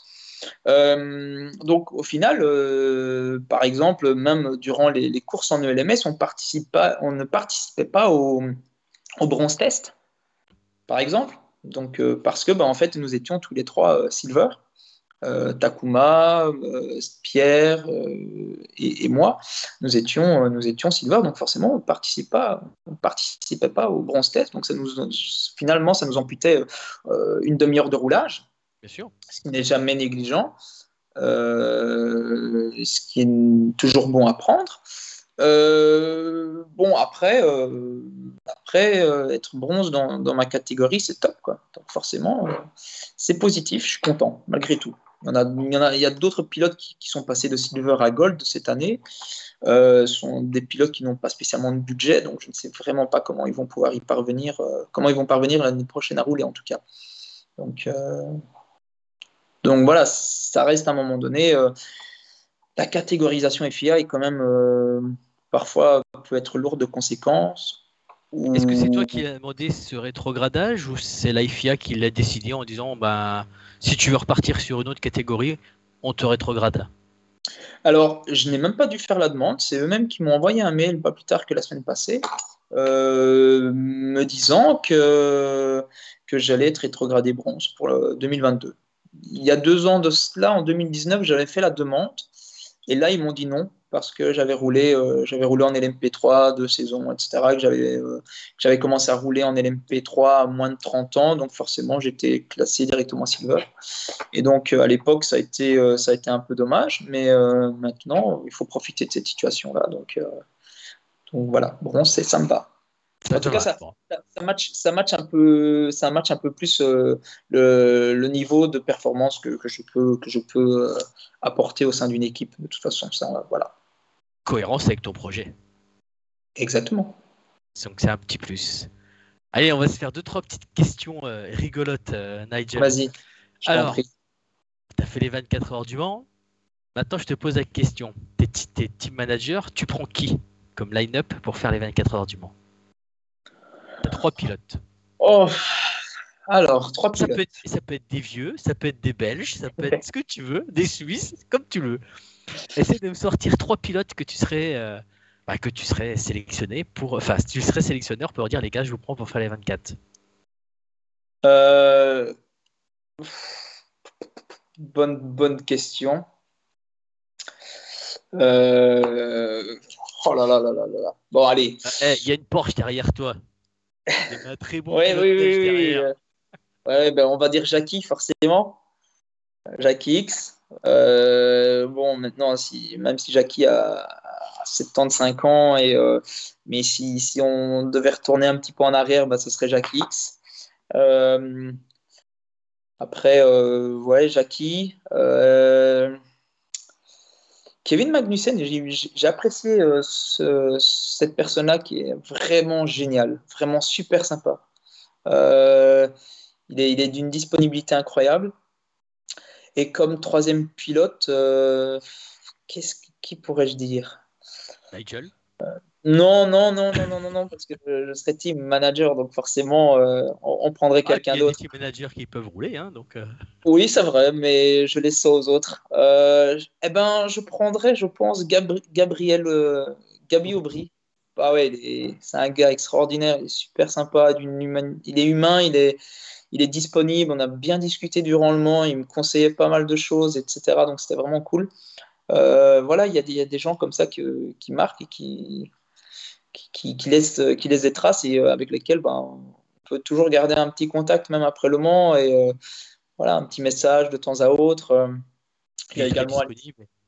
Ouais, ouais, bien sûr, c'est ça qui est génial, c'est ça qui est génial parce que ce sont des personnes qui, qui finalement euh, excellent dans leur domaine, qui, qui, qui, roulent partout dans le monde et qui au final sont des gens euh, euh, plus sympathiques que des personnes au final ou des pilotes qui, qui roulent à, à, plus bas niveau, quoi. Voilà, tout simplement parce que ils savent, ils savent où ils savent d'où ils viennent et ça c'est vraiment, c'est vraiment positif en tout cas pour le sport moteur, ça c'est clair. Après, il y a d'autres pilotes. Hein, il y a également euh, Alessio Picariello, qui est un, pilote qui, voilà, on est du, même patelin, lui et moi. C'est un Belge, euh, un tout jeune Belge qui a été euh, pilote officiel Asian Porsche. donc, voilà, ils sont des, des, pilotes qui sont, qui sont toujours, toujours chouettes à côtoyer et qui sont humains avant tout. Donc, ça, c'est vraiment cool. Ah, on a Gabriel sur le, sur le live. Écoute, Gabi, envoie ton Skype à Willy et puis viens faire euh, un petit coucou à, Nigel si tu as le temps. Alors, Nigel, ah, écoute, on va peut-être le voir, on va peut-être le voir. Ah, ben, avec plaisir, avec plaisir. Écoute, si, si il est là, qu'il Contacte Gabi, tiens. Allez, Gabi, viens nous rejoindre, ça ferait plaisir ça. Nigel, tout le monde te pose la question de ton circuit préféré. Mais moi, je vais poser une question plus, chiante. Quel est ton, ton virage préféré? Ah, ça peut être Aspa. Plusieurs ou pas? On peut en dire plusieurs ou pas du tout? T'as le droit, allez, t'as le droit. Allez. Bon, on va commencer évidemment par le Rédillon. Hein Tout le monde connaît le Rédillon, forcément. Ça reste. Euh, même s'il y a une petite controverse derrière, parce qu'il va être euh, un petit peu aménagé, le, plan, euh, le plan du circuit va être un petit peu revu. mais voilà, ça reste un, un virage mythique quand on l'aborde et qu'on voit un mur devant soi, on se dit est-ce que ça va passer, ça va passer, mais ça passe forcément. Et puis euh, signe, le virage de signe euh, au Paul ah, Ricard. au Paul Ricard. Hein. Ah, tu... il passe fort celui-ci aussi. T'aimes bien les virages ah, euh, assez, rapides alors? NP3, ça passe à fond. par contre, P2, j'ai entendu une petite histoire qui, qui, avait été racontée par par des ingénieurs euh, de chez Toyota ou quelque chose de ce genre, je, crois, si, je, dis des bêtises, il faut m'arrêter, euh, que Nicolas Lapierre à l'époque euh, était passé le virage de signe en LMP2 à fond. C'était un des pilotes qui, avait, qui avait réussi à passer le signe en LMP2 full gaz. Donc voilà, et je pense qu'il avait même dit à, son équipe, je ne sais plus chez, qui, chez quelle équipe il était à l'époque, euh, si c'est en P2, ça devait être Alpine, et s'il était en P1, c'est Toyota. C'est possible que ce soit Alpine. Je, je, n'ai pas, je n'ai pas l'information. Je pourrais demander à Pierre Thirier. Euh, et euh, il avait dit les gars, regardez les datas, ça va passer à fond. Et effectivement, il passait signe à fond. Donc, je pense que c'est un des seuls pilotes qui, qui, avait réussi à passer signe à fond en LMP2. Donc, j'aurais pu aussi inclure Pierre Thirier dans, dans, dans, l'équipe. Euh, on aurait pu faire une équipe de 5 euh, ou 6. Euh, ah bah écoute, il n'y a pas de souci. Et justement, tiens, le Rédillon, est-ce que tu, tu, tu, tu, dois le connaître par cœur Est-ce que tu sens cette compression en bas du Rédillon comme, le, comme la majeure partie du pilote avant que, ça que, tu, que vous vous envolez sur, sur la, la montée? Alors au départ, oui. Après, on n'y prête plus attention. Euh, je pense qu'on l'a, passé tellement de fois que les petits, les petits gousi-gousi euh, dans le ventre, on ne les ressent plus spécialement. Mais ça reste toujours un moment euh, incroyable de passer les Rédion. J'ai pas eu la chance de, rouler en proto sur, sur Francorchamps. J'aurais vraiment aimé pouvoir faire une course en LMP2 ou voir en LMP3 à Francorchamps, mais je n'en ai pas eu l'occasion. Et c'est vrai que passer les Rédillon à fond, avec, euh, avec un proto, ça doit être euh, quelque chose d'incroyable. Donc, euh, plus de 250 km. Tiens, je, profite parce que tu es, tu es, tu es, net, tu es belge. Qu'est-ce que tu penses des nouveaux, des nouveaux, des nouveaux aménagements? On peut pas dire travaux, si ils vont un petit peu le faire sur ce virage justement. Parce que là, on a vu qu'il y a des photos qui se sont invitées sur Internet où on voit le virage qui commence à, à se modifier. Après, personnellement, je n'ai jamais eu aucun souci euh, au, concerne le, passage au Rédillon, j'ai jamais fait euh, de tête à queue, j'ai jamais touché un mur, enfin jamais, jamais je touche du bois. Euh, j'ai jamais rien eu. Maintenant, c'est sûr que il y a un moment donné, il faut se poser les bonnes questions.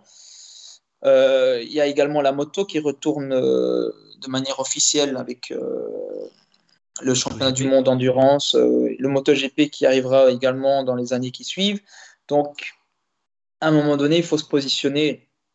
Il en va la sécurité de beaucoup de personnes, parce qu'évidemment, il y a beaucoup de, pilotes amateurs, euh, beaucoup de track day qui, évoluent, enfin, qui, sont organisés euh, à Francorchamps. Voilà, après, il faut se poser les bonnes questions. Euh, je ne suis pas décideur, je ne suis même pas, je, ne suis rien dans, au niveau du, circuit de Francorchamps, donc c'est pas moi qui prends les décisions, c'est pas moi qui, étudie les plans et autres. Donc, voilà, si maintenant ils jugent que euh, le circuit doit être revu, ben c'est de leur plein, c'est de leur plein gré. Moi, j'y suis. Euh, voilà, si ça doit être revu, ben voilà, j'irai en connaissance de cause et, ça se fera comme ça. Donc, euh, mais en tout cas, moi, j'ai pas spécialement de jugement à, donner sur, sur ce poste-là. Si véritablement il doit y avoir des modifications, eh bien, on s'adaptera de toute façon, quoi. après. Moi, en tous les cas, j'ai jamais eu de problème au Rédillon. Euh, je crois que j'ai foulé la piste pour la première fois euh, en 2015-2016. Euh, et il y a fut un moment, c'était ma seconde résidence au circuit de Spa-Francorchamps. Donc, donc bon, voilà. Après, quand on passe même avec une GT3 Cup ici avec la Porsche où on ressort à 2,25 avec des pneus un peu, un peu rincés, ça passe. Maintenant, c'est sûr qu'on euh, a pu le voir, je pense, les derniers accidents qui se sont déroulés, c'était en, en, WC, en W Series, où euh, les, les, voitures sont. Les la, voitures, la, fille, qui a volé, ouais. Exactement. Voilà, est-ce qu'il y avait quelque chose sur la piste Je ne sais pas, mais en tout cas, c'était quand même bizarre qu'il y ait 5-6 voitures qui viennent s'emplafonner les unes après les autres, comme ça, de, de manière, euh, manière directe. Donc, voilà, après, c'est vrai qu'il y a eu le plus grave accident des, derniers, des dernières années, ça reste évidemment Antoine Hubert avec euh, le décès de ce pilote euh, très prometteur, malheureusement. Donc, euh, c'est sûr qu'on a également vu le crash lors des 24 heures de Spa. Donc, voilà, il y a un moment donné où ben, les limites sont atteintes, on ne peut pas aller, pas aller au-dessus. Donc, c'est sûr qu'il faut se repositionner à certains moments. Alors, du coup, est-ce qu'on n'a pas un peu trop fait sur ce virage? Est-ce qu'on l'a pas trop stigmatisé? Euh, et on a trop, euh, on s'est trop dit, euh, il est dangereux, il faut faire quelque chose. Est-ce que c'est pas justement à, un moment ou un autre, les voitures évoluent tellement vite, elles vont de plus en plus vite, que le pilote, on, le pousse à aller de plus en plus vite, et maintenant, bah, peut-être que c'est les voitures qu'il faudrait rétrograder, parce que le virage n'a pas changé fondamentalement. Non, c'est sûr que les, ah, c'est clair que les voitures évoluent de plus en plus. Euh, les techniques aussi. Maintenant, c'est sûr que les lois de la physique, à un moment donné, lorsqu'elles sont dépassées, elles sont dépassées. Maintenant, il faut, il, faut quand même, euh, il faut quand même étudier l'ensemble des choses. Euh, parce que voilà. Après, je laisse peut-être Gabi donner son avis parce qu'il vient de nous rejoindre. Donc, je pense qu'il a plus d'expérience que moi en la matière. Donc, lui est peut-être plus à même à, à pouvoir statuer là-dessus. Le vainqueur du petit Le Mans Eh ouais, eh ouais. Il l'attendait, hein, celui-là. Il l'attendait, celle-là, hein, je pense. Hein, Gabi? Est-ce est qu'on a réussi à avoir la connexion? Est-ce que Willy peut nous faire un... On n'a pas le micro de Gabi. Euh, ah, vas-y, Gabi, peut-être? Ah, Non, on t'a pas.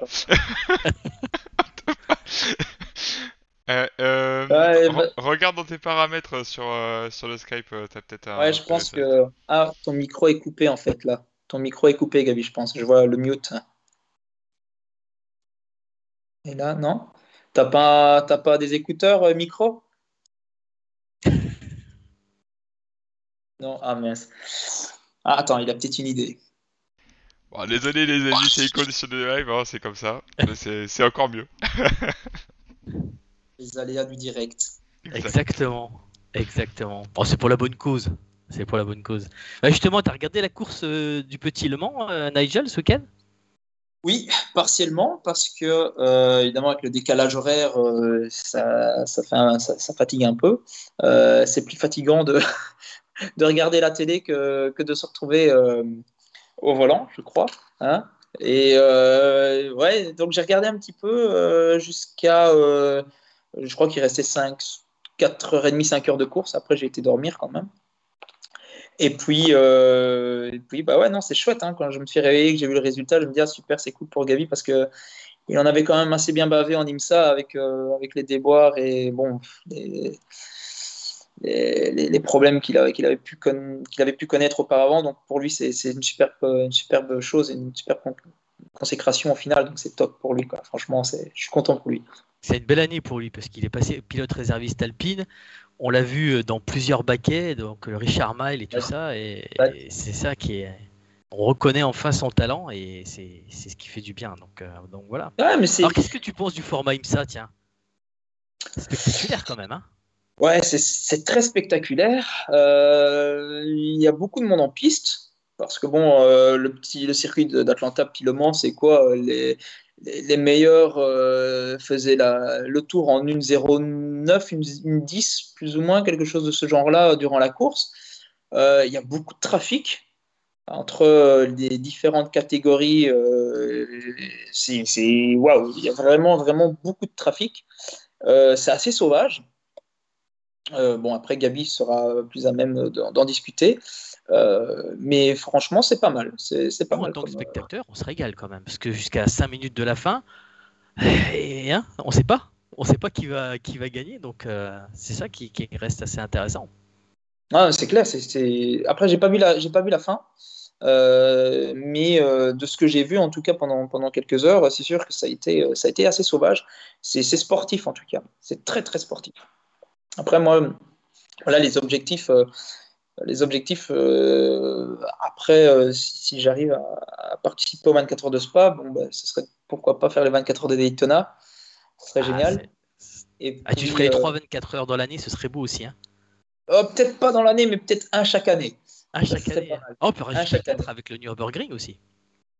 Ouais, oui, oui, mais c'est voilà, c'est un peu moins, euh, c'est un peu moins sexy en tout cas sur le papier que pas sportivement parlant, on s'entend bien, parce que le 24 heures du Nürburgring reste euh, quand même euh, un niveau, un niveau euh, supérieur, je dirais, en termes de sportivité, en termes de, de, concentration difficulté, de concentration, parce que l'erreur, elle est inexistante. Hein. Là, c'est le rail ou c'est la piste, de toute façon. Donc, après, peut-être que je me trompe, hein, et peut-être diront, ouais, non, c'est pas vrai, c'est pas vrai, mais en tout cas, c'est mon ressenti en voyant ça de l'extérieur.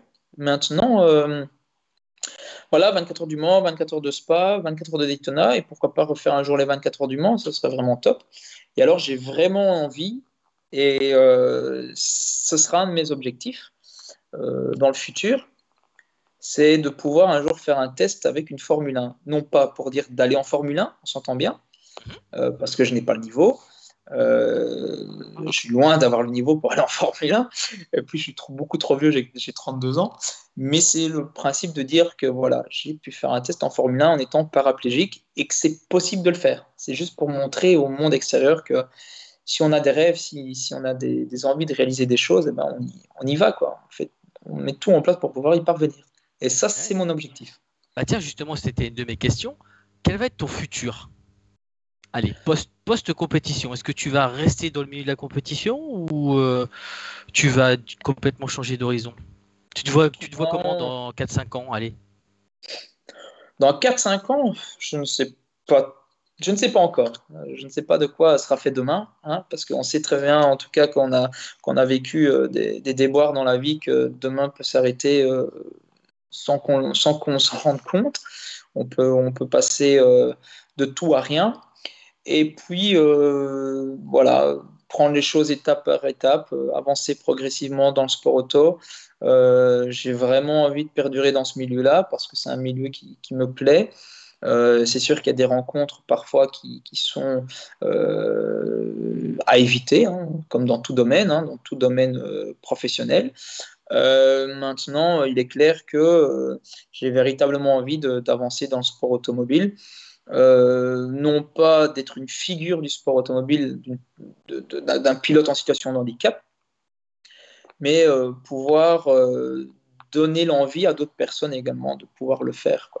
Donc voilà, moi je préfère en tout cas euh, euh, travailler dur pour trouver des partenaires et payer ce que je dois aux gens, parce que tout travail mérite salaire de toute façon.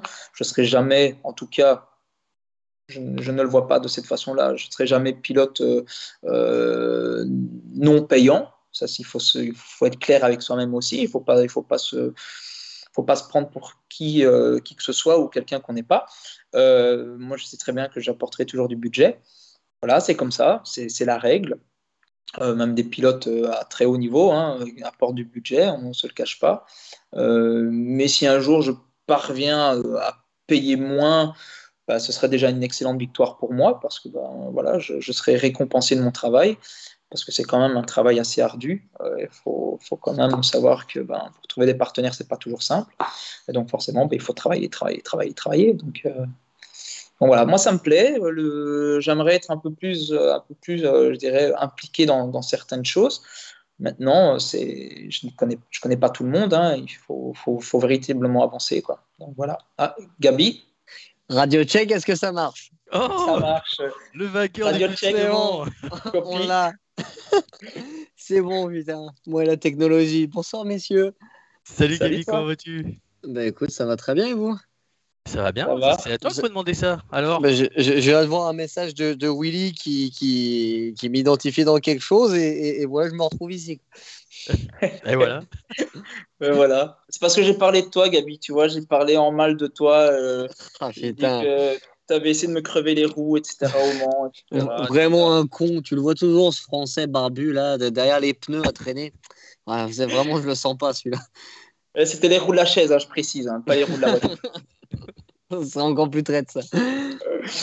Donc voilà, non, j'ai parlé comme quoi euh, tu pouvais être euh, parmi le top 3 des pilotes euh, si j'étais team manager avec, avec Kevin Magnussen et Jackie X, c'est bien, non? Bah, écoute, c'est très gentil en tout cas. Il eh eh. faudrait, peut-être leur dire parce que ça n'a pas l'air d'être la vie de tout le monde, malheureusement. Mais. Ah, bah, mais eh ben, les gars, parlez-nous de votre rencontre. Comment vous êtes rencontrés? Mon avis. Bah, euh, la première fois qu'on s'est rencontrés, c'était au Mans, je pense. Euh, non, non, non. On s'était vu euh, en 2020 au Paul Ricard quand, on faisait, quand on a fait les premiers tests avec Goodyear. Exactement, c'est vrai. Tu étais avec Hopping Tung notamment. Ouais, avec Yota, ouais. C'est comme ça. Ouais, voilà, c'est ça. Et donc, c'est là qu'on s'est rencontrés. Après, bon, c'était pas spécialement revu, puisque bah, forcément, la pandémie vous avez nous arrivé comme, comme, une claque dans la tronche. Et puis, euh, euh, on ne s'est pas revu avant Le Mans, je pense. Hein. Non, et avant le Mans, on avait euh, le box côte à côte, du coup, entre Panis et, et, Nigel. Et voilà. Et donc, on s'est croisés plusieurs fois, on a discuté de temps à autre, et, et voilà. Donc, des, c'est ce que je disais, ce sont des rencontres assez, assez sympathiques avec, pour lesquelles on, on en garde de bons souvenirs. Eh ben écoute, pareil, et puis nous on en, discutait, je, sais pas ce que vous. Je, me fais un peu catapulter hein, dans votre live, hein, vous m'excusez, mais euh, j'en ai, j'en on en a pas mal discuté avec d'autres pilotes, et, euh, de voir cette voiture évoluer aux 24 heures du Mans, de nuit, il y a eu de la pluie, avec euh, des pneus slick, avec des commandes qui, on l'oublie quand même, hein, sont quand même vraiment, vraiment compliquées, et je pense que d'un terme psychologique et, cérébral d'être capable d'avoir autant de coordination sur 24 heures avec tous ces éléments à gérer en plus, c'est vraiment impressionnant. Eh ben, merci. Eh, tu vois, Nigel, hein, comme quoi. Euh. Ah non, mais c'est ah, super de l'entendre. On, se faisait euh, la blague et on se disait, euh, bah, si nous, on devait rouler comme eux avec les mêmes commandes, bah, c'est sûr qu'on serait moins vite. Bah, sûr et certain. Après, c'est un temps d'adaptation, mais c'est sûr que que c'est ce sont pas des choses évidentes. Après, c'est sûr qu'il y aura toujours, euh, je disais, il y aura toujours un, gap entre les, pilotes valides et les pilotes en situation de handicap. Ça, il faut, faut quand même le garder, euh, garder en tête. Maintenant, euh, à voir si un jour un pilote en situation de, de, handicap arrivait à faire, je sais pas moi, du roulage intensif avec une LMP2 et voir comment, comment ça, peut, ça peut évoluer. Peut-être qu'on arrivera à se rapprocher un maximum de, certains pilotes valides. Mais c'est sûr que, ben voilà, pour situer, en course, j'étais à, à 8 secondes, de, mon, meilleur temps est à 8 secondes du meilleur temps de, de, de, Mathieu Lahaye. Donc 8 euh, secondes au moins, c'est quand, même, quand même un gap. Hein. Euh, c'est 8 secondes. Quoi. Après, euh, voilà, on sait que on sait qu'il y a quand même un handicap derrière. Donc ça, on ne peut, pas le gommer. Quoi. Tu sais que tu fais le plus dur, c'est d'y aller et de rouler aussi. Ne l'oublie pas. Ah oui, c'est un challenge, c'est un challenge, c'est une histoire humaine et cette aventure humaine, vous la relevez au la main. Ça, c'était avant tout, c'était une aventure humaine, hein. ça c'est clair. Ça, on le savait euh, dès le départ, qu'il ne fallait pas confondre euh, un, un, résultat euh, au général, parce qu'on se mettait le doigt dans l'œil. En tout cas, si on partait avec cette optique-là, on allait très vite redescendre. le but était véritablement de terminer la course de, la plus belle manière possible et surtout de se faire plaisir avant tout. Parce que le Mans, c'est pas chaque année qu'on a la possibilité de le faire. Euh, en tout cas, pour des, personnes en situation de handicap, ça n'est jamais arrivé, en tout cas euh, jusqu'à présent. Donc maintenant, euh, why not en GT3 quoi, pour le découvrir et why not? Pourquoi pas? Maintenant, c'est sûr que c'est, ce sont des choses qui, faut, sur lesquelles il faut travailler, quoi, parce que pour arriver allez, je dirais au niveau de Gabi, où, où ben, on roule un peu partout dans le monde. Oula, non, mais... Oula. non, mais c'est vrai, il faut, faut rester cohérent, il faut rester, euh, faut rester logique. Ben, voilà, Gabi, tu roules partout dans le monde, en, en IMSA, en WEC, en ELMS, tu as fait le monde plusieurs fois. Euh, voilà, ça reste, tu restes un, pilote, un jeune pilote. qui a encore beaucoup d'avenir devant lui. Je suis quand même quelques, années plus, vieux que toi. Moi, je suis un, vieux croton, limite. donc, bon, voilà, après, euh, tu as, encore toute la, jeunesse devant toi, donc ça c'est top. Donc, euh, tu as, un super parcours aujourd'hui sportif et c'est ça qui est génial. Quoi. Bah, euh, je te remercie. Et puis, tu, tu, viens de le mentionner là à l'instant. Je pense que ce qui serait intéressant, c'est d'avoir un programme qui soit vraiment plus complet pour vous et aussi dans des voitures et dans des, des courses qui vous permettent de, de jouer un peu plus à, à part égale avec les, autres pilotes et se faire catapulter au Mans euh, sur une voiture avec très peu de roulage et en plus une LMP2 qui est déjà de base pas construite pour des gentlemen, hein. c'est une voiture qui a été construite pour des pilotes professionnels. Donc ça vous simplifie pas la tâche. Vous avez eu peu de roulage. On a discuté de, petits trucs pour vous aider pendant, pendant la course, mais un, un vrai programme d'essai en plus d'une voiture qui est adaptée et des courses qui sont, euh, enfin qui est adaptée, je veux dire qui, qui, qui, vous irait mieux de par leurs conditions, leurs contraintes physiques, je suis sûr que vous avez de quoi jouer avec, euh, avec toutes les autres équipes sans aucun souci. C'est vrai, ce serait vraiment, euh, ce serait vraiment idéal, ce serait vraiment top. Maintenant, après, voilà, ça reste, ça reste des, des budgets conséquents, on le sait. Sinon, je pense que si on avait choisi un autre sport, ça nous aurait coûté un peu moins cher. Euh, mais bon, voilà, on a, on a choisi quelque chose qui nous plaisait et qui, qui, nous, qui nous donnait une, envie, euh, l'envie de se battre et euh, qui ravivait finalement une flamme quelque part qui était un peu éteinte. Maintenant, voilà, c'est sont des, sont des sports coûteux, on le sait, mais voilà, ça génère tellement de belles choses derrière, ça génère tellement de, de positivisme, je dirais, que, que voilà, c'est grandiose en tout cas, le sport automobile fait partie de ma vie. Je mange sport auto, euh, je bois sport auto, euh, je vis sport auto. Maintenant, c'est sûr que j'aimerais, si c'était possible, être un peu plus euh, impliqué dans le sport automobile, en tout cas physiquement, d'un point de vue roulage, d'un point de vue développement, etc., etc. Parce que bah, voilà, on avait vu par exemple Alex Zanardi qui est amputé des deux jambes, qui, excellait dans, ce qu'il a fait dans, sa reconversion. Donc, mais bon, après, quand on est pilote d'usine, forcément, euh, le roulage ne se pose pas, hein. ça, roule tout le temps. Euh, voilà, il était pilote euh, officiel BMW, donc forcément, ça roule, ça roule, ça roule, ça roule. Dans notre cas, ben, il faut savoir qu'on était, d'un point de vue budgétaire, on était la plus petite équipe du plateau en ELMS ou, au Mans, etc. Et, on a quand même fini le Mans, donc c'est ça qui est génial. et donc, on n'a pas eu l'occasion de, rouler énormément comparé à d'autres équipes. Et pour nous, c'est une excellente victoire, forcément. Et, du coup, Gabi, quand vous euh, quand vous apprêtez à, doubler la, voiture du SRT 41, vous y allez franco ou vous dites euh, je, vais, je, vais, je vais me décaler un peu, laisser un peu plus de place vous, ou vous, y allez euh, comme normal quoi? Non, on y va comme normal, j'ai envie de te dire. On prend pas trop de pincettes. Et de toute façon, j'ai envie de te dire qu'à cette vitesse-là, dans, dans, le nuit, dans la nuit, plus trop la différence entre tout le monde. Mais euh, par contre, ce qui était intéressant en discutant avec Nigel, c'est que expliquer comment est-ce qu'ils freinent et que pour eux, c'est très difficile d'appliquer beaucoup de, beaucoup de, de puissance de frein. Et, euh, et, de ça, de le savoir, c'était quand même un, un, petit avantage et de savoir où est-ce que eux sont moins vite que nous.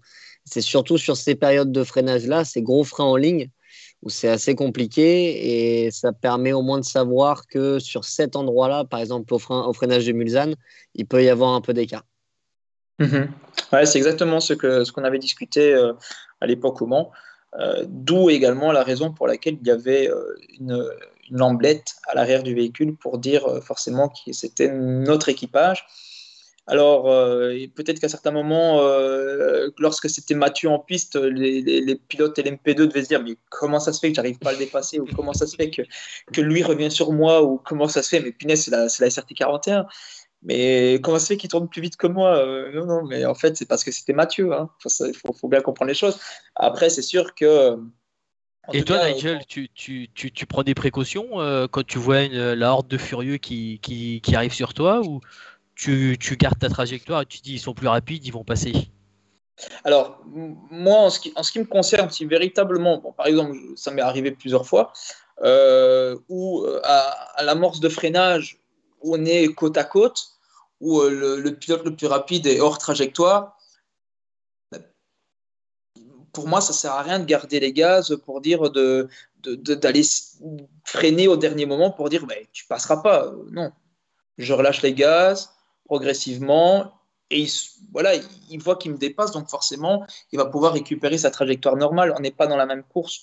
Donc, à quoi bon aller euh, gêner un pilote qui peut être dans, dans le top 3 au Mans, euh, en LMP2 ou des choses comme ça? Ça sert strictement à rien. On n'est pas, on n'est pas, on n'a pas la même vision, on n'a pas la, la même euh, conception, on n'est pas dans, dans, le même, dans le même moule de course. Donc, voilà, moi j'avais aucun ego à, laisser passer quelqu'un qui était beaucoup plus vite que moi parce que voilà, on arrive en bout de ligne droite, il reste 300 mètres euh, avant, avant un freinage appuyé, euh, chicane Michelin ou des choses comme ça, ben, ça sert strictement à rien de, garder le, pilote euh, à, mes côtés. Donc je relâchais tout simplement les gaz, il venait s'insérer, il prenait sa bonne trajectoire, il pouvait freiner comme il le voulait. Donc voilà, ça, c'était, ça a été ma, ma, ma vision de la course en tout cas. Maintenant, il est clair que euh, si le, pilote était, euh, je dirais, 50, 60, 80 90 mètres derrière moi à l'amorce, euh, à l'approche d'un freinage, ben, je freinais normalement, je ne le laissais pas passer, il allait me reprendre à l'accélération parce que forcément, en milieu de virage, il était à mon cul, donc forcément, il, allait, il allait me distancer. Parce qu'il faut savoir aussi que de par la course de l'accélérateur que nous avions au volant, on a une course qui fait 3 cm.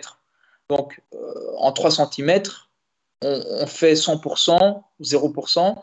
Donc, je dirais le progressif était plus compliqué à mettre en place. Donc, on roulait avec un peu plus de traction control, ce qui veut dire que le traction control, lorsqu'il y a une relance, ben, on n'est pas aussi efficace que, le pied ou, doser correctement la réaccélération. Donc, ça veut dire qu'on perdait également un dixième au Mans par, par relance euh, dans, les, dans les virages les plus lents. Donc, au niveau de tes palettes, c'était du, pratiquement du on-off, quoi Pas pratiquement on-off, parce que malgré tout, on, arrive, on, s'acclimatait euh, pour, pour doser progressivement, même si ce n'était pas évident. Euh, mais, mais bon, il est clair que c'est pas aussi, euh, je dirais, la sensation n'est pas la même qu'au pied. Ça, c'est clair. Et Nigel, qu'est-ce qu'on peut poser comme question à Gabriel pour ce week-end? Qu'est-ce qu'il a fait ce week-end? Euh, Ouais, ben, je crois qu'il, je pense qu'il a été à Atlanta. Euh, il y avait, un, il y avait un, une compétition de golf, un truc comme ça, je pense, non? C'est pas ça? Pour les retraités, c'est ça, non? Ça, aurait été plus calme. Ça aurait été plus calme, je pense. Alors, il paraît ça. Tu, tu, tu, tu, nous parles de vite fait de ta course eh ben, écoute, euh, ouais, ouais, avec plaisir. Si Nigel, ne... ça, ça, te dérange pas, Nigel? Oh bah non, hein, j'ai été parachuté dans ton truc, tu vois. Euh, non, écoute, ouais, je suis très content. On gagne enfin une course avec mon équipe euh, Tower Motorsport aux US. Euh, les gars ont tellement bossé dur pour, pour chercher une victoire et nous donner une voiture qui était top toute l'année, qu'on se devait de finir sur une, sur une belle note.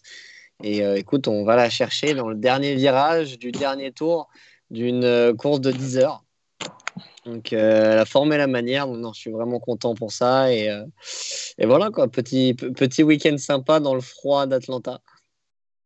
Tu as refait la même qu'à Bahreïn ben, Pas loin, ouais. Celle-là, elle était encore plus tard. Là, il me reste plus que sur la ligne d'arrivée et après, il n'y a plus de marge. Ouais, tout à fait. Ah, c'est ce qu'on disait avec Nigel. On, 10 heures de course et 10 heures d'attaque non-stop. Là, c'est pas la même limonade que. C'est un peu différent que, que l'Europe où, euh, en fait, avec les safety cars et euh, toutes leurs règles, à chaque safety car, c'est un départ de course. Donc, il y a eu 10 safety cars pendant les 10 heures. Tu sais que tu vas avoir un safety car à la dernière heure. Donc, tout ce que tu fais, c'est que tu attends les 8 heures, les 8 premières heures fais en sorte que la voiture soit bien, bien chaude, bien comme il faut, encore en une pièce. Et à la dernière heure, tu éteins ton cerveau. La, la dernière heure, tu, tu, prends le switch, tu fais flac comme ça, et tu sautes sur tout ce qui bouge, tous les vibreurs, les GT3, les LMP3, tu prends tout ce qu'il y a à prendre, et, et c'est la guerre. Et pour le coup, c'est vraiment la course euh, pure à l'ancienne, un peu débile, mais c'est ce qu'on aime. Qu'est-ce que je te dise? On est comme ça. Et si, si tu fais ça, c'est que t'aimes bien. exactement, et puis ça, ça a l'air de bien marcher, donc on va essayer de continuer à faire ça. Belle année pour toi quand même, au passage. Euh, année sympa, ouais, qui avait, euh, pas, je vais pas dire mal commencé, mais qui a été compliqué pendant l'hiver parce que j'ai eu beaucoup de mal à trouver un, un volant, ne serait-ce que pour faire une course. Et au final, j'arrive à avoir 13 volants dans 6 équipes différentes cette année. Donc un peu intermittent du spectacle, j'ai des combis à gauche à droite. euh, c'est ça, moi, multipass. Moi, j'arrivais à la course avec un multipass. et, mais voilà, non, je suis très content et je remercie tous les gens qui ont fait en sorte que je puisse rouler cette année. Ouais, bah, Mais ce que Gabi ne dit pas, c'est qu'il a plus de nez maintenant, il a plus de narine, hein, tellement qu'il s'est fait tester. euh... Ah, remarque que ce week-end, euh, vous avez... Eh, c'était normal pour vous euh, là-bas? C'est de quoi? Excuse-moi. Les, les, les, les, tout, les autographes. Euh. Ah ouais, non, mais les Américains, c'est. Non, ça fait bizarre de passer de Bahreïn où on fait un test PCR tous les 4 jours pendant deux semaines à Atlanta où euh, bah, il y a juste la, prairie, il devait bien y avoir 40 000 personnes, je pense, sur la, sur la grille. Il y avait la ligne droite entière remplie de personnes. Ça faisait, ça faisait 3 ans qu'on n'avait pas vu ça, quoi. C'était incroyable. Ouais, ce sont les States. Hein. Rien à faire. Hein. Ça te dirait, toi, de faire, de faire un exil là-bas?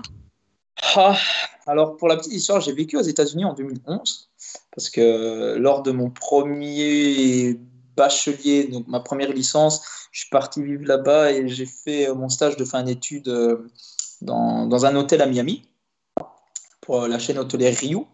Et donc, euh, ouais, pour moi, les States, ça reste, euh, ça reste un pays de cœur. Donc, forcément, m'exiler là-bas un jour, pourquoi pas rouler euh, en endurance là-bas, ça me plairait vachement.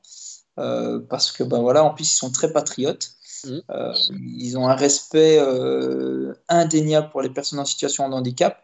Et je pense que pour trouver des partenariats, des, du budget là-bas, je pense que c'est autre qu'en Europe. en tout cas, c'est le ressenti que je peux, que je peux, que je peux, que je peux avoir. Maintenant, euh, ça, pourrait être une piste, ça pourrait être une piste envisageable pour toi? L'IMSA ou euh, le championnat GT américain? Oui, pourquoi pas. Maintenant, le tout, c'est de pouvoir, encore une fois, c'est de trouver euh, les protagonistes qui vont vouloir, le, team qui va vouloir faire rouler une personne en situation de handicap, tout simplement. C'est toujours ça la problématique, c'est toujours ça, c'est toujours se dire, ben voilà, moi je prends le risque de, de prendre quelqu'un en situation de handicap, ok, il ne sera pas le plus rapide, on le sait, mais, euh, mais voilà, c'est juste une, une aventure humaine. Euh, why not? Donc, euh, vous êtes toujours confronté à l'étiquette du pilote handicapé, si on peut, si on peut se permettre. Oui, bah c'est clair. Oui, c'est tout à fait, c'est tout à fait ça. Maintenant, euh, maintenant il faut. C'est aussi. Il inverser la vapeur en disant que vous êtes aussi rapide que les valides et que vous pouvez faire la même chose. C'est ça qu'il faut réussir à, inverser. Ah ben oui, après, après c'est également aussi, c'est également à nous à prouver qu'on est capable de le faire. Hein.